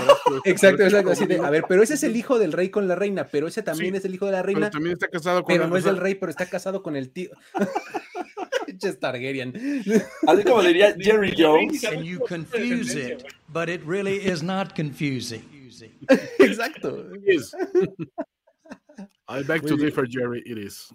Oye, pero bueno, el asunto es que este partido ya con toda seriedad para mí me parece el juego trampa para los Packers por excelencia. O sea, a mí me parece que estos Jets no son ningún pushover y estos Packers no están jugando nada bien. Entonces, esta superioridad que podemos intuir de Green Bay, me parece que en esta ocasión no va a ser el caso. ¿Qué opinan ustedes, amigos? Sobre todo por esta situación que mencionabas en, esta introducción, el conocimiento que hay de Robert Sale, que me parece que no regresa a casa, pero eh, el conocimiento sobre Matt LaFleur eh, y, viceversa. Creo que puede resultar en un juego interesante en ese sentido, en cuestión de estrategia. Eh, la defensiva de los Jets, de alguna manera, más o menos, pero bueno, eh, me, parece que la defensiva de los Jets por momentos tiene esta capacidad eh, de poder frenar a una, un ataque aéreo que no es el mismo de, hace unos años de estos Packers y que además le agregas el factor Sauce Gardner, ¿no? Sauce Gardner me parece que va para arriba. No hemos visto lo mejor de él en esta temporada y mucho menos en su carrera. Así es que creo que en ese sentido, cuando los Packers estén con la ofensiva y los Jets a la defensiva, va a estar bien divertido. O sea, creo que es el fuerte de ambos equipos. Del otro lado, a pesar de que estos Packers veíamos que iban a tener una gran defensiva, me parece que han dejado mucho que desear y sobre todo en momentos importantes donde deben de conservar el, marcador. Se dejan alcanzar estos Packers y después les dan la vuelta. Isaac Wilson, la verdad es que está jugando bien relajado. Se me hace un tipo que llegó, no, no tengo nada que perder, vamos a, este, echarle ganas y con lo que puedan aportar el resto de los jóvenes que también son... Eh, van para ser playmakers, no todavía, pero sí el, hecho de tener jóvenes y novatos que están despertando me parece relevante para estos Jets. Nunca pensé decir que estos Jets y los Packers podrían dar un buen juego, pero creo que eso podría pasar. Es de los más atractivos de la semana para mi gusto, ¿eh? Pero a ver, ¿ustedes qué opinan? ¿Cómo lo ves, Siento que, no, sé, Toño, este es el juego donde el chico Disney enfrenta al villano que, que en algún momento era su ídolo y después le rompió el corazón. Porque ya veo a Rogers en un nivel como de, no, así como de, no me importa, yo gano solo. Y, es lo que tú decías, Luis, o sea, se enoja y luego, luego lo que quiere hacer es lanzar un bombazo como para demostrar que todavía lo, tiene, o sea, pero no sé. si Simba este Wilson contra Scar. Ándale, exacto. Simba Wilson contra Scar. O sea, es un, es un duelo donde el villano de la película eh, quiere demostrarle todavía que no está listo, ¿no? No quiero decir que Zach Wilson es el próximo Aaron Rodgers, porque creo que, pues no mames, jamás, pero o sea, ya, veo un poco, entiendo que la gente de los Packers está acostumbrada, ya que los jugadores que seguían antes a Aaron Rodgers los sigan con la misma pues, devoción, o sea, ya los veo más como, pues, más molestos de que, güey, es como yo con qué corte de pelos hago hoy. Siento que ya vas a ir con un moicano esta semana. Amo un poco la, la, ternura de las referencias de Gorospe, porque mi referencia era que Zach Wilson es el chavito que viene a limpiarle la alberca a la esposa de Aaron Rodgers en un episodio de Brazzers. Entonces, obviamente, pues creo que sí. Qué bueno que hay gente aquí con, eh, con, clasificación PG opinando y no, no, gente o, for everyone, ¿no? Así. No, pero es que aparte hay, hay, otra cuestión, o sea, si hay un must win game en este momento para los Packers, o sea, imagínate anímicamente cómo quedas con una derrota contra estos Jets después de la exhibición que acabas de dar. O sea que ahí está todavía un poco el, elemento de, bueno, pero es que viajaste la chingada. Güey, no te puedes dar el lujo de perder contra estos Jets porque, o sea, no que sean mangos. O sea, estos Jets, realmente, el depth chart, sobre todo la defensiva, es muy bueno. O sea, Quinn Williams está muy, jugando muy bien en la, en la línea. O sea, CJ Mosley lo está haciendo muy bien. Quan Alexander fue otro, otro de esos trasplantados de, San Francisco que funcionaron. Y la dupla de DJ Reed y Sos Garner, o sea, mis respetos. O sea, creo que sí están haciendo bien su triste suerte a quienes los están probando y están portándose a la altura de las circunstancias. Ya si le añades de que Wilson este, y, el juego terrestre están empezando como que a funcionar con una especie más de, pues, vamos a llamarlo de entendimiento, y que la verdad, mucho de lo que les habíamos dado así de, crédito, o sea, o sea, todos nos reímos con Robert Sale, dijo, les vamos a recordar cuando demos la vuelta a esa pinche franquicia, a todos los que dudaron de nosotros. Y yo digo, nunca quiero dudar de Sale, porque aparte sabemos que es el pelón de Brazzers, entonces otra referencia más. Regresamos a las referencias de Brazzers, exacto. Sinceramente, o sea, creo que este, este juego sí, la flor tiene que verlo como, güey, no, a ver, este sí tenemos que prepararnos mucho más cabrón que, que, o sea, que incluso que el juego de Londres, güey, porque anímicamente le partes la madre a, este, a ese rollo y rompes con esa aura de, de que tenía los Packers al inicio de la campaña de, güey, pueden, o sea, son, son contendientes para su, para, su, para Super Bowl. Ahorita ya los pones como aspirantes y, y me estoy arriesgando, ¿no? Como sí, sí, sí, es que Carlos a mí, a, a, a, mí me, me, gusta mucho lo que está pasando en, en, New York, en los Jets, y si, si logran ganar este partido, eh, me parece que los vamos a empezar a ver de otra manera y vamos a decir, wow, wow, wow, estos Jets abusados porque vienen en serio. Entonces, creo que, que, que, está interesante. No sé si te acuerdas, Jorge, pero en el off-season comparamos claramente a los Jets de 2022 con los Bengals de 2021. Sí. Son ese equipo con coreback de segundo año que viene de lesión, con un playmaker novato en la posición de receptor, un corredor muy dinámico, una defensiva bien oportunista. ¿no? Garrett Wilson, el nuevo Jamar Chase. Exactamente, ¿no? Entonces, eh, un head coach que, que, viene de este árbol de todo McVeigh, Shanahan, mezcolanza extraña, ¿no? O sea, usados con los Jets. O sea, yo nada más les voy a decir, los Jets van por muy buen camino, ¿no? Ok, ahí está. ¿Creen que ganen o le seguimos dando el beneficio de la a los Packers? Todo lo que los Dolphins quisieran ser, ¿no? Un poco sí, ¿eh? Sí. Yo siento que los puedo ver perder como locales a los Packers sin jugar en el Lambeau, pero en el Lambeau me parece que podría ser la historia distinta, entonces tengo que quedarme todavía con los Packers. Sí, yo todavía les concedo el beneficio de la duda a los Packers por, por esa, la condición de localidad y que en este momento se tienen que forzar a sacar lo mejor del repertorio y de, a ver, ¿qué, qué sabemos hacer bien? Y vamos con esto, güey. Porque también vimos un Roger súper impreciso que, digo, no quiero pensar que le cayeron mal los fish and chips o algo así, güey, o, o el ayahuasca de Londres es mucho, muy, muy inferior contra la de acá. um, ¿qué? Creo que por talento lo, lo, lo, deciden los Packers a su favor. O sea, pero. no, no me sorprendería. Una Vienen, no, es que no descansaron anímicamente, creo que tocados. Ahora, del otro lado no tienes a alguien como Saquon Barkley, ¿no? Pero creo uh -huh. que los Jets son bastante capaces para. Creo que ya. Se, creo que todo es eso. Ya compraron la narrativa de Sale de no somos menos que nadie y eso nos hace muy peligrosos. Porque tampoco nadie espera que ganemos. Entonces, Exacto. creo que los Jets empiezan a ser ese equipo. Van a ganar los, pack, digo, los Jets, amigos. Wow. Yo voy con los Jets. Ball prediction, pues está bien. Yo voy con los wow. Jets. Es uno de esos momentos en donde digo, ah, qué demonios. Voy a decir Jets. Yo Tal también dices, qué demonios. Muy bien. Eh, um, vámonos entonces a los tres partidos que más esperamos de este fin de semana. El primero de ellos, digo, eh, para mí este es uno de los que más espero, el que hablamos ahorita de Packers y, y, y Jets, pero los que la gran mayoría de la gente espera son los siguientes tres. Empecemos por hablar de los Ravens visitando a los Giants. Si en algún momento alguien nos hubiera dicho hace tres meses, hace dos meses, que los Giants iban a estar 4-1 a estas alturas de la temporada, lo hubiéramos tirado de loco. Ni les voy a preguntar, porque estoy seguro que lo hubiéramos tirado de loco los cuatro, ¿no? Y así están. Lo hubiéramos querido mucho más de los Ravens. Y ellos están 3-2. Ellos son el equipo que no han podido cerrar los encuentros. Son el equipo que ha batallado la defensiva. Un poco lo que esperábamos de los Giants. Este partido va a ser una prueba bien interesante para ambos. ¿Qué opinan? ¿Cómo lo ven? Creo que mi gemelo además tiene esta fortuna o fortaleza en el juego mental que conoce muy bien a todos los equipos de la americana.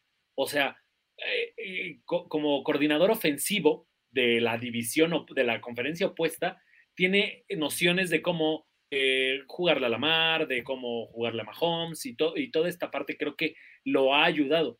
No solo eso, creo que está potenciando las decisiones. Es ese equipo que lo, lo, venimos diciendo un poco, ¿no? No necesita de una estrella para ganar porque en conjunto sus piezas le dan la misma oportunidad que tener a un coreback eh, super top, ¿no? Del otro lado, o sea, no nada más en el juego contra los Bengals, en el anterior y en el anterior, veo a la mar un poco, o sea, no sé si incómodo sea la palabra, pero de entrada no lo veo con estas escapadas brutales y después tampoco lo veo confiando en su cuerpo de receptores. Vaya, eh, creo que tenía muy hecho este pase al centro en lo profundo con, Hollywood Brown, o de repente, eh, o sea, ¿sabes dónde me doy cuenta que este que ya siempre va con Andrews? O sea, ya como que ya no le da el tiempo de, desarrollarse a los demás, y es de fuck it, luego, luego voy con Andrews. Mi primera lectura no está Andrews, toma. Entonces, creo que los Giants están esperando este juego sí somos de verdad, ahí está nuestro 5-1, toda la división se pone 5-1. Bien ahí. Oh. Spoiler del siguiente. Momento, pero espérate, déjalo para el final. no sé, a ver, obviamente sí, el, récord de los Giants, pues hay que, hay que agradecérselos y todo lo más acá, de Wing Martin de este, otro homecoming, Wink Martindale regresando a Baltimore. venganza del Super Bowl de este del Super Bowl del que fue 2001, ¿no? 2001, sí.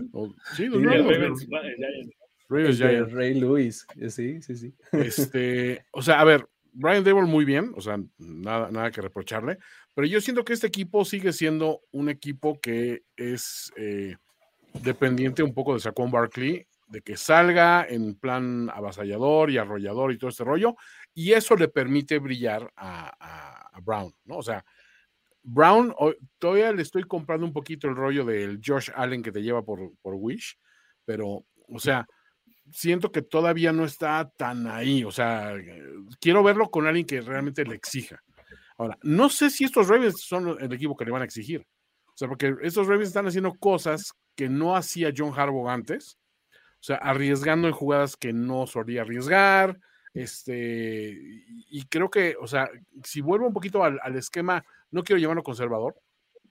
Algunos dirán la Este, o sea, si vuelve a un esquema un poco más conservador a, a, lo que él sabe hacer bien, pues creo que tiene la oportunidad de ponerle una prueba real a los Giants enfrente, porque los Giants, la verdad es que los equipos con los que han ganado Tampoco ninguno le ha exigido muchísimo, ni ha salido en plan muy cabrón ni nada. O sea, siento que se le han dado un poco las cosas a modo, ¿no?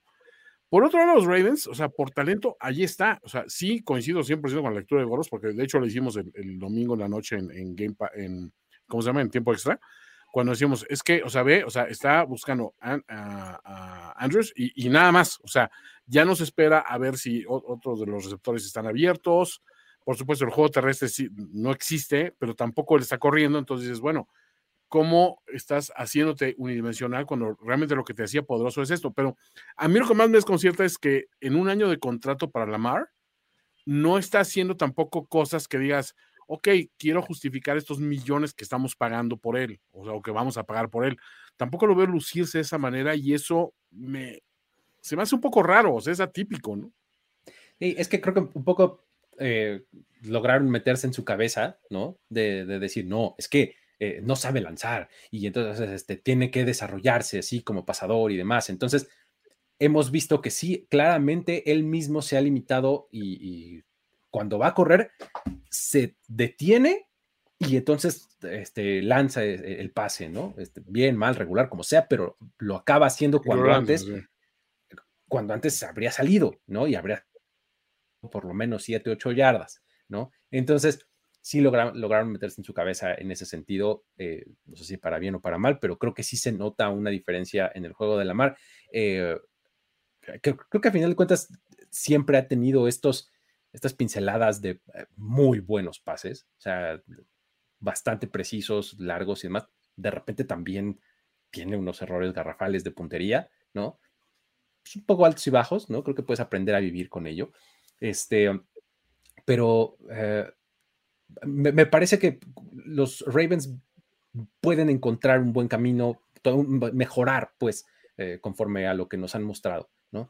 Enfrente tienen estos Giants que, eh, a pesar de, la falta de nombres, me parece que de manera colectiva lo están haciendo muy bien, ¿no? Y ah, son un equipo que juega y que se entrega un poco como lo hacen los Titans, por ejemplo, ¿no? Por su head coach. O sea, el head coach es el que lidera y todos atraviesan la pared si el coach se los pide, ¿no? Entonces, me parece que ese es un camino interesante. Imagínense, amigos, que los Giants terminan la temporada bien, o sea, bien a secas no voy a estar, no me voy a ir demasiado lejos, pero que terminen con ocho, nueve ganados. En una de esas vemos de regreso a Daniel Jones vemos una extensión de contrato. O sea, o sea, no sé, o sea, estaría interesante de ver, ¿no? Porque estás, te, sales de rangos en donde puedes ir vía draft por un reemplazo. Entonces, o franchise tag, o, algo por el estilo, ¿no? O sea, va, a estar, eh, va a estar interesante, ¿no? Entonces, eh, yo creo que eventualmente esta, esta falta de, de un playmaker o de dos playmakers o de eh, poquitos playmakers que te puedan eh, hacer la diferencia para los Giants les va a acabar pesando y creo que los Ravens van a ganar este partido. ¿Cómo lo ven ustedes?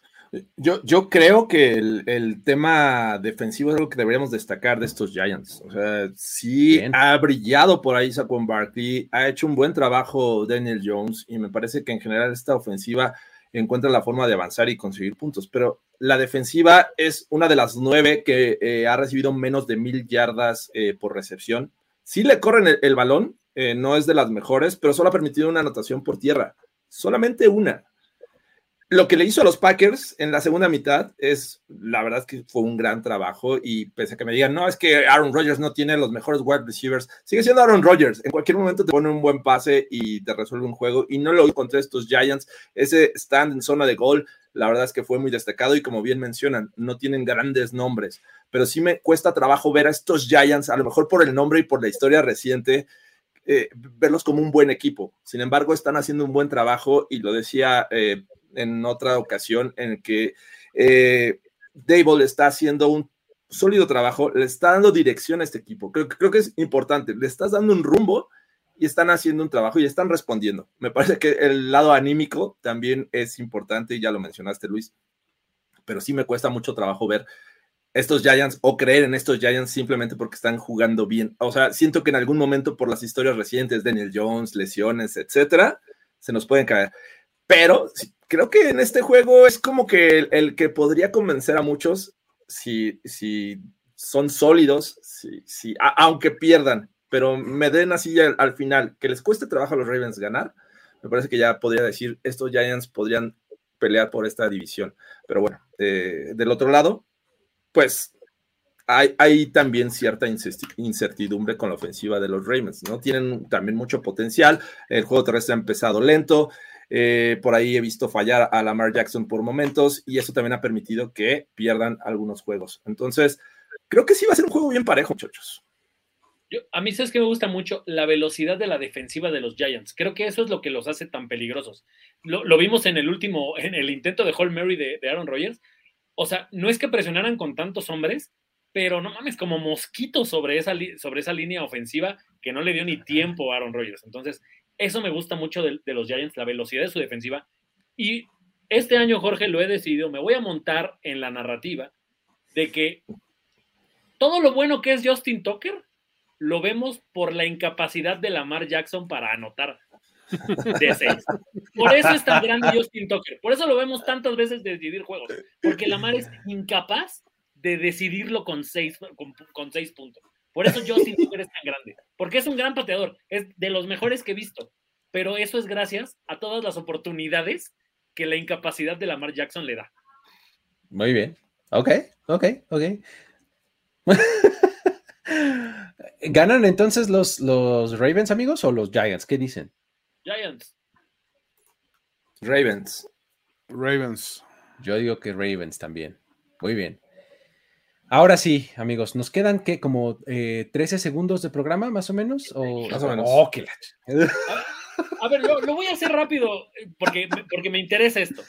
Me ah. voy a aplicar un Everybody but a mí mismo. Quiero, quiero escuchar las de, cómo van a analizar este juego. Buffalo Bills visitando a los Kansas City Chiefs en eh, uno de los duelos más esperados de la temporada desde que. Eh, es este, en desde, desde que sabíamos que estos equipos se iban a volver a enfrentar pues, prácticamente un instante después de que terminaron los playoffs del año pasado, ya queríamos ver cuándo iba a ser este partido. Nos lo ponen en la semana 6, que es un punto bien interesante, me parece, me parece bastante acertado, porque más adelante en la temporada ya puede que haya lesiones y puede que haya no sé qué cosa, pero, pero en este momento los dos equipos llegan en un buen momento, llegan sanos. Entonces, creo que es un buen momento, ¿no? ¿Cómo, cómo lo ves, Toño? Sí, a ver, lo que vimos hacerle a los Bills a los Steelers la semana pasada, o sea, fue el, dulce, dulce amor, o sea, sinceramente, o sea, fue, algo que aparte, no que tengas animadversión contra los Steelers ni nada, sino que lo ves, dices, es padre cuando ves un pinche equipo en, o sea, demostrando como que todo lo que es capaz de hacer y haciéndolo de una manera tan contundente, o sea, que dices, el rival, ok, no estaba en su mejor momento, pero aún así no mostraste piedad, güey. O sea, es un sweep de leg, güey. O sea, es, excesivo. Y por otro lado, los Chiefs, la verdad es que con todo y que se les complicó un rival divisional, como es natural esta semana, te demuestran que tienen con qué regresar en, juegos así. Entonces, todas las implicaciones aquí son uno. La narrativa de que estos Bills le pueden ganar a los Chiefs, por supuesto, sí se le puede ganar a esos Chiefs. O sea, el cómo lo vas a hacer es otra historia, porque creo que la verdad es que, o sea, es de esos juegos que digo, quien gane el volado, o sea, lo, lo único que va a hacer es meterle la presión al otro, porque va a anotar en su primera posición. Eso es un hecho. Entonces el otro, por fuerza, tiene que replicar también con un touchdown. Entonces el otro tiene que redoblar con un touchdown. O sea, es que creo que siento va a ser un, un juego este, muy, o sea, a la ofensiva muy espectacular pero que lo van a acabar decidiendo las defensivas, sinceramente. O sea, va a haber una jugada grande, una intercepción espectacular en zona de gol, hasta un pick six, una cosa así que no esperas, o una, recuperación de fumble, algo que ya vimos que a Mahomes, o sea, Max Crosby lo trajo bastante puteado la semana pasada. Entonces, no hay razón para que los Bills no em, planteen un, un esquema similar. Y por otro lado, creo que las respuestas que tiene Bills, digo, Chiefs ante Bills, no son tan versátiles como eso. O sea, si, si, quieres ir por velocidad, la velocidad de Josh Allen es, es, brutal, o sea, y su forma de salirse, su mismo físico, se, no es tan, tan fácil de que, bueno, pues ahí te va el pinche Chris Ford y, a ver qué haces, ¿no? O sea, digo, pues no, no está tan sencillo, ¿no? Este, o sea, no sé, me gusta, me gusta la opción. Es que, ¿sabes? Eh, el asunto es, eh, sí el foco obviamente está puesto en, en las ofensivas, pero pues enfrente van a tener dos defensivas bastante eficientes. Digo, la de los Bills es, de las mejores defensivas de la liga. O sea, por más que hablamos de Josh Allen y de sus N touchdowns y que si Gabe Davis y 89, 82 yardas o los 98 yardas después de touchdown, este, todo eso sí es cierto, pero tienen una defensiva realmente buena los Bills, sí. ¿no? Y bueno, ya, ya dijeron que Tredavious White no va a jugar este fin de semana, ya regresa a los entrenamientos, pero no va a jugar.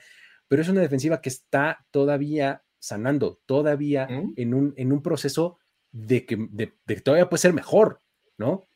Entonces ahí es donde me parece que puede estar un poco la diferencia, a pesar de que la semana pasada no le fue nada bien a Kyrie Lam, ¿eh? O sea, este, sí, los Steelers este, no metieron las manos y lo que quieras, pero Kyrie me estuvo medio tostado varias veces, ¿no? Entonces creo que sí, a mí me interesa mucho qué también se van a ver las defensivas de los dos lados, ¿no? Eh, la de los Chiefs, sabemos que puede eh, ejercer pass rush, sabemos que es oportunista de repente, entonces, eh, o sea, por más, insisto, foco que le pongamos a los ataques, las defensivas también van a tener lo, suyo que ver, ¿no? Y es que estas defensivas, porque digo, ya hemos visto hasta el cansancio cómo funcionan sus ofensivas y ahorita hablo un poquito de los chips, pero las defensivas son muy buenas deteniendo el juego terrestre. Obviamente los Bills dependen mucho de lo que haga eh, Josh Allen eh, por esta vía, pero si hay alguna defensiva que se le puede lanzar, es a la de los Chiefs. lo vimos en el juego pasado, este, estos bombazos que aprovechó Derek Carr a Davante Adams, eh, se le puede avanzar por esta vía. Y justamente algo, algo que yo criticaba al inicio de la carrera de Josh Allen era su, falta de, precisión en pases largos. Y esta temporada parece que lo está resolviendo. Son más raros los pases eh, mal lanzados cuando está buscando a alguien en lo profundo eh, y ya vimos el ejemplo contra los Steelers, eh, conectándose con Gabe Davis, eso me parece que puede usarse a favor de estos Bills. del otro lado, me parece que si esta capacidad de los Bills la, transfieren a, a, conseguir puntos rápido, a ponerse rápido arriba en el marcador, los Chiefs no tienen ya esta capacidad de anotar rápido también, porque Tyreek Hill era alguien que les resolvía el tema de los pases profundos. Ahorita dependes de Juju, dependes de Valdez Scantling, dependes de Kells, pero Kells no, no lo vas a ver en rutas profundas o un bombazo, no se lo vas a mandar a Kells. Entonces ahí sí estás perdiendo un poco. La ofensiva de los Chiefs en este momento es de avanzar y lo hacen muy bien. O sea, 6 yardas, 7 yardas, 12 yardas y van avanzando y a lo ocupan en zona de gol muy bien y lo saben hacer, pero requiere de más tiempo, requiere de, más desgaste y, creo que ahí es donde los Bills tienen una ventaja. Creo que vamos a ver, sí, un duelo de muchos puntos, porque a final de cuentas creo que estas ofensivas tienen la capacidad para anular eh, lo que les oponga la defensiva. Pero Josh Allen me parece que está en un gran momento, en el mejor momento que Mahomes, y tiene esa capacidad de anotar rápido. Muy bien. Entonces, este, dado que solamente somos tres en este análisis, ¿qué opinan, amigos? ¿Quién creen que vaya a ganar este partido? ¿Los Chiefs o los Bills? Yo voy. Había puesto Kansas City, pero cada vez me convenzo más. Eh, creo que voy con los Bills. Ok. Yo iré con los Chiefs. Yo creo que ganan este partido los Chiefs. Coros. ¿Con quién vas tú? Solo voy a decir que si juega Traymond Edmonds, ganan los Bills. Si no juega Traymond Edmonds, ganan los Chiefs. Así de importantes en este juego ese jugador para mí. Ok. Muy bien. Perfecto. Último partido, entonces, del que hablaremos en esta edición de Playbook, es el partido de domingo por la noche, en donde caerá un invicto. Sí o sí, a menos que haya un empate. Caerá un invicto. De un lado están los Philadelphia Eagles con su récord de 5-0. Y del otro lado está Cooper Rush con su récord de 5-0 como titular en su carrera. Si enfrentas a un objeto, ¿cómo es? Este, un objeto este, inamovible, contra una fuerza irresistible. Exactamente.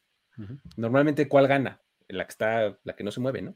O no sé. Sí, bueno, no, es que es una paradoja que no, no puede existir en un mismo universo. Exactamente. Ahora, desde mi punto de vista, el objeto inamovible es la defensiva de los Cowboys.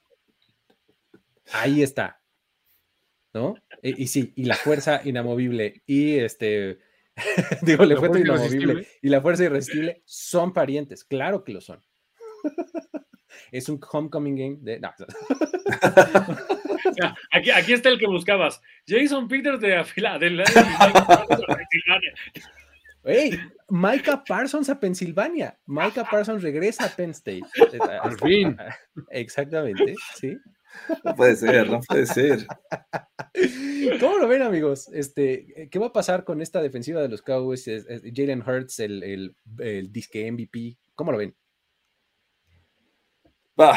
sinceramente, creo que es una irregularidad de la matriz el hecho de ver las victorias de Cooper Rush y, estoy con, contigo con la narrativa de que los triunfos son de la defensiva, no tanto de Cooper Rush. Estaba viendo que esta ofensiva de los Cowboys de inicio de temporada es de los peores en conversiones de terceras oportunidades. O sea, no es que estén avanzando, dependen de jugadas grandes y lo hemos visto, ¿no? De repente un bombazo a Noah Brown, de repente se escapa a Tony Pollard, eh, cosas así son las que están manteniendo a flote y obviamente lo que te aporta la defensiva en cuestión de, recuperar el balón y equipos especiales.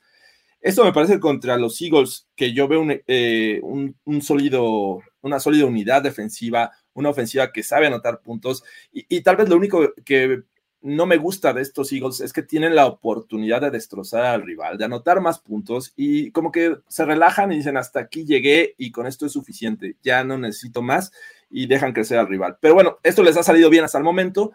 Eh, van a enfrentar una muy buena defensiva. Creo que no, no, sé a qué nivel vaya a jugar Micah Parsons después de, lo que ocurrió con, en, Los Ángeles contra los Rams, porque pues ahí salió un, tanto lesionado, pero sí hizo un buen trabajo. Entonces, eh, yo no veo un duelo tan parejo. O sea, sí está la narrativa de que los Cowboys eh, no han perdido desde la semana 1, pero creo que los Eagles en este momento son un mejor equipo. No, pero, pero a ver, o sea, ya cuando te pones a verlo, ¿contra quién han jugado los Eagles? O sea, es el primer de verdad partido que yo veo que, que, enfrente hay una defensiva que sí le va a exigir a, a, a, Horst. O sea, entre todos, o sea, Lions, Commanders, Jaguars y Cardinals suman 6-14. O sea, ese es el récord junto de los rivales que han enfrentado los, este, los, los Eagles, incluyendo dos equipos que tienen 1-4. Entonces, llega por fin una defensiva que además le encanta en este tipo de juegos. O sea, ya los vimos contra los Giants. Este, este Saquon Barkley súper explosivo y todo, no, o sea, apareció en una jugada contra los Cowboys.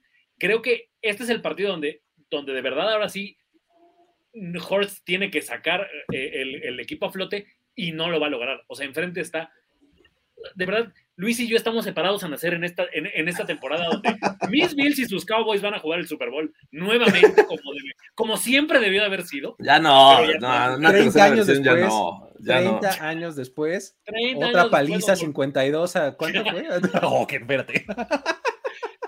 Pero, pero sí creo ya de verdad que, o sea, es que no nada más es Parsons. Entiendo que es el que se lleva los reflectores, pero ah, por ahí leí en la mañana que Trevon Dix juega a matar, a matar o morir y creo que en este partido es donde más se demuestra que le, o sea, sí le podrás ganar como Cooper Rush le ganó un par de, jugadas, pero a la hora de la jugada decisiva, esa actitud de Trevon Dix es el que saca el equipo a flote.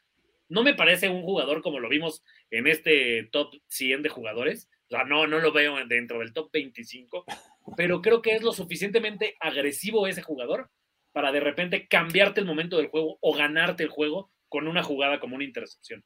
Creo, creo que los, los Cowboys se van a, o sea, lo peor es que ellos mismos se van a meter en este problema de decir, ¿y si nos quedamos con Cooper Rush? wow. Fuertes declaraciones, Goros. No, a ver, ¿sabes qué pasa? Que también mencionaste estos equipos a, a, quienes le ganaron los Eagles, y sí, en efecto, o sea, le ganaron equipos no muy buenos. Pero analicemos que también, este, o sea, las, las armas que tienen los Eagles, o sea, la diversidad es mucho más amplia, ¿no? Sea, creo que no es tanto, obviamente Hertz es la historia de esta, de esta temporada, pero detrás de Hertz está un juego terrestre muy sólido porque tienen tres corredores magníficos, o sea, que complementan muchas áreas distintas. O sea, tienen de repente elusividad con Miles Sanders, y tienen más poder con Gainwell, y tienen versatilidad con Boston Scott. O sea, tienen como que todos esos armamentos. Y cuando ya se te acaba eso, tienes playmakers muy cabrones como receptores. O sea, pero muy, muy cabrones. Y después tiene una, defensiva que está, tiene un muy buen balance entre experiencia y, novatos explosivos. O sea, lo que está haciendo Kisher White o, o, Jason Reddy, que no ha acabado de despegar, o sea, es como que una probadita lo que pueden hacer, pero siguen, Fletcher Cox sigue jugando poca madre, Brandon Graham sigue siendo un, o sea, ejerciendo buena presión, igual que Josh Sweat sobre, sobre, o sea, los contrarios, entonces el pass rush sigue siendo muy efectivo.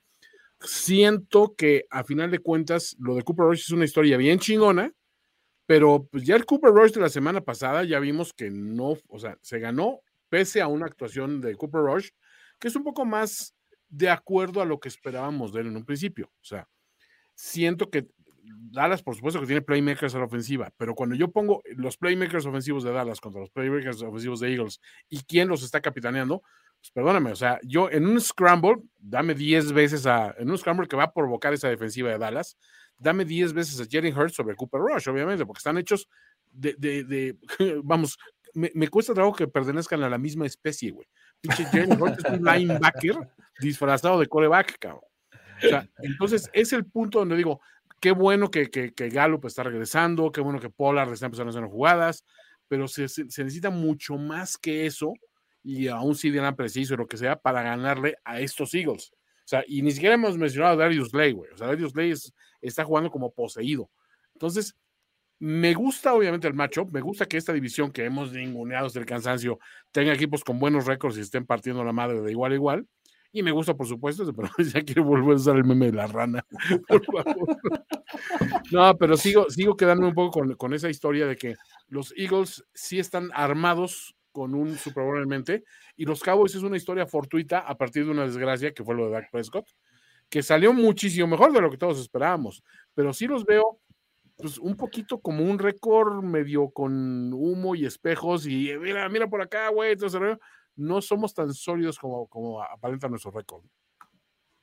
Estoy de acuerdo. Eh, creo que la defensiva se puede seguir echando el equipo al hombro en los Cowboys, pero en algún momento vas a tener que anotar.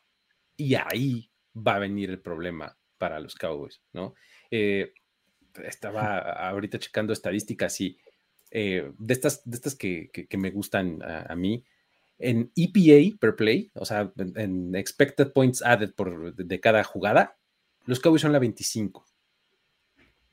Por pase, en EPA son la 27. Por tierra, son la 23. O sea, son de las peores, es, de las peores ofensivas en la liga, la de los Cowboys. Están abajo de la El último tercio. Exactamente o sea, no están jugando bien a la ofensiva los Cowboys. O sea, y contra un ataque que por, más, este, por más que uno pueda, este, insisto, recargarse en la defensiva y en lo excelente que está jugando Micah Parsons y compañía, contra los Eagles y contra la cantidad de playmakers que tienen, eh, se ve complicado mantenerles el paso. O sea, está muy, muy difícil. Ahora sí, los Cowboys van a tener una prueba que si logran pasar, o sea, si los Cowboys ganan este partido, ahí entonces es donde va a pasar lo que dices, Goros. Ahí es donde van. Y si de verdad Cooper Rush, ¿no? Pensé que ibas a decir, y si este es nuestro año, pero no. Así como Luis no canta el Fly Eagles Fly, tampoco van a escucharlo decir. Es que yo nunca he dicho eso. o sea, yo soy, creo que el, el, antítesis del fan de los Cowboys que dice eso. Nunca. Eres la antirrana. ahora, ahora ya, ya existe el meme de una niñita que le da una mandarina a la rana y le dice, toma para que me la sigas pelando. Voy a poner a Luis Obregón. Voy a, voy a poner a Luis Obregón en ese meme. La rana y Luis Obregón necesitan estar en el mismo meme, güey. Qué barbaridad. Perfecto. Eh, ¿Cómo ven esta parte? Digo, eh, entiendo que es un poco general, pero como lo publicamos en primero y diez y en el resto de los Power Rankings, en esta semana estamos viendo a los primeros cuatro enfrentarse entre sí. Bills y Chiefs, que en algunos son el 1 y el 2, o el 3 y el 2, y los Eagles contra los Cowboys, que son el 1 y el 4 en varios Power Rankings, o el 2 y el 4. O sea, creo que por fin estamos, bueno. Eh, estamos a punto de ver es más, ¿quieren ustedes convencer a alguien de que vea la NFL? Siéntenlo a partir de las 3 de la tarde para que vea estos juegos que de verdad me, me parece que, es por fin el, espectáculo que queremos ver de la NFL. Y el Monday Night. O no. también puede ser que no. No, no sé. Puede ser. El despertar de Wilson. Lo llevo prometiendo como seis semanas. Mi fantasy. Ok. ¿Quién Primero va a despertar Cerati.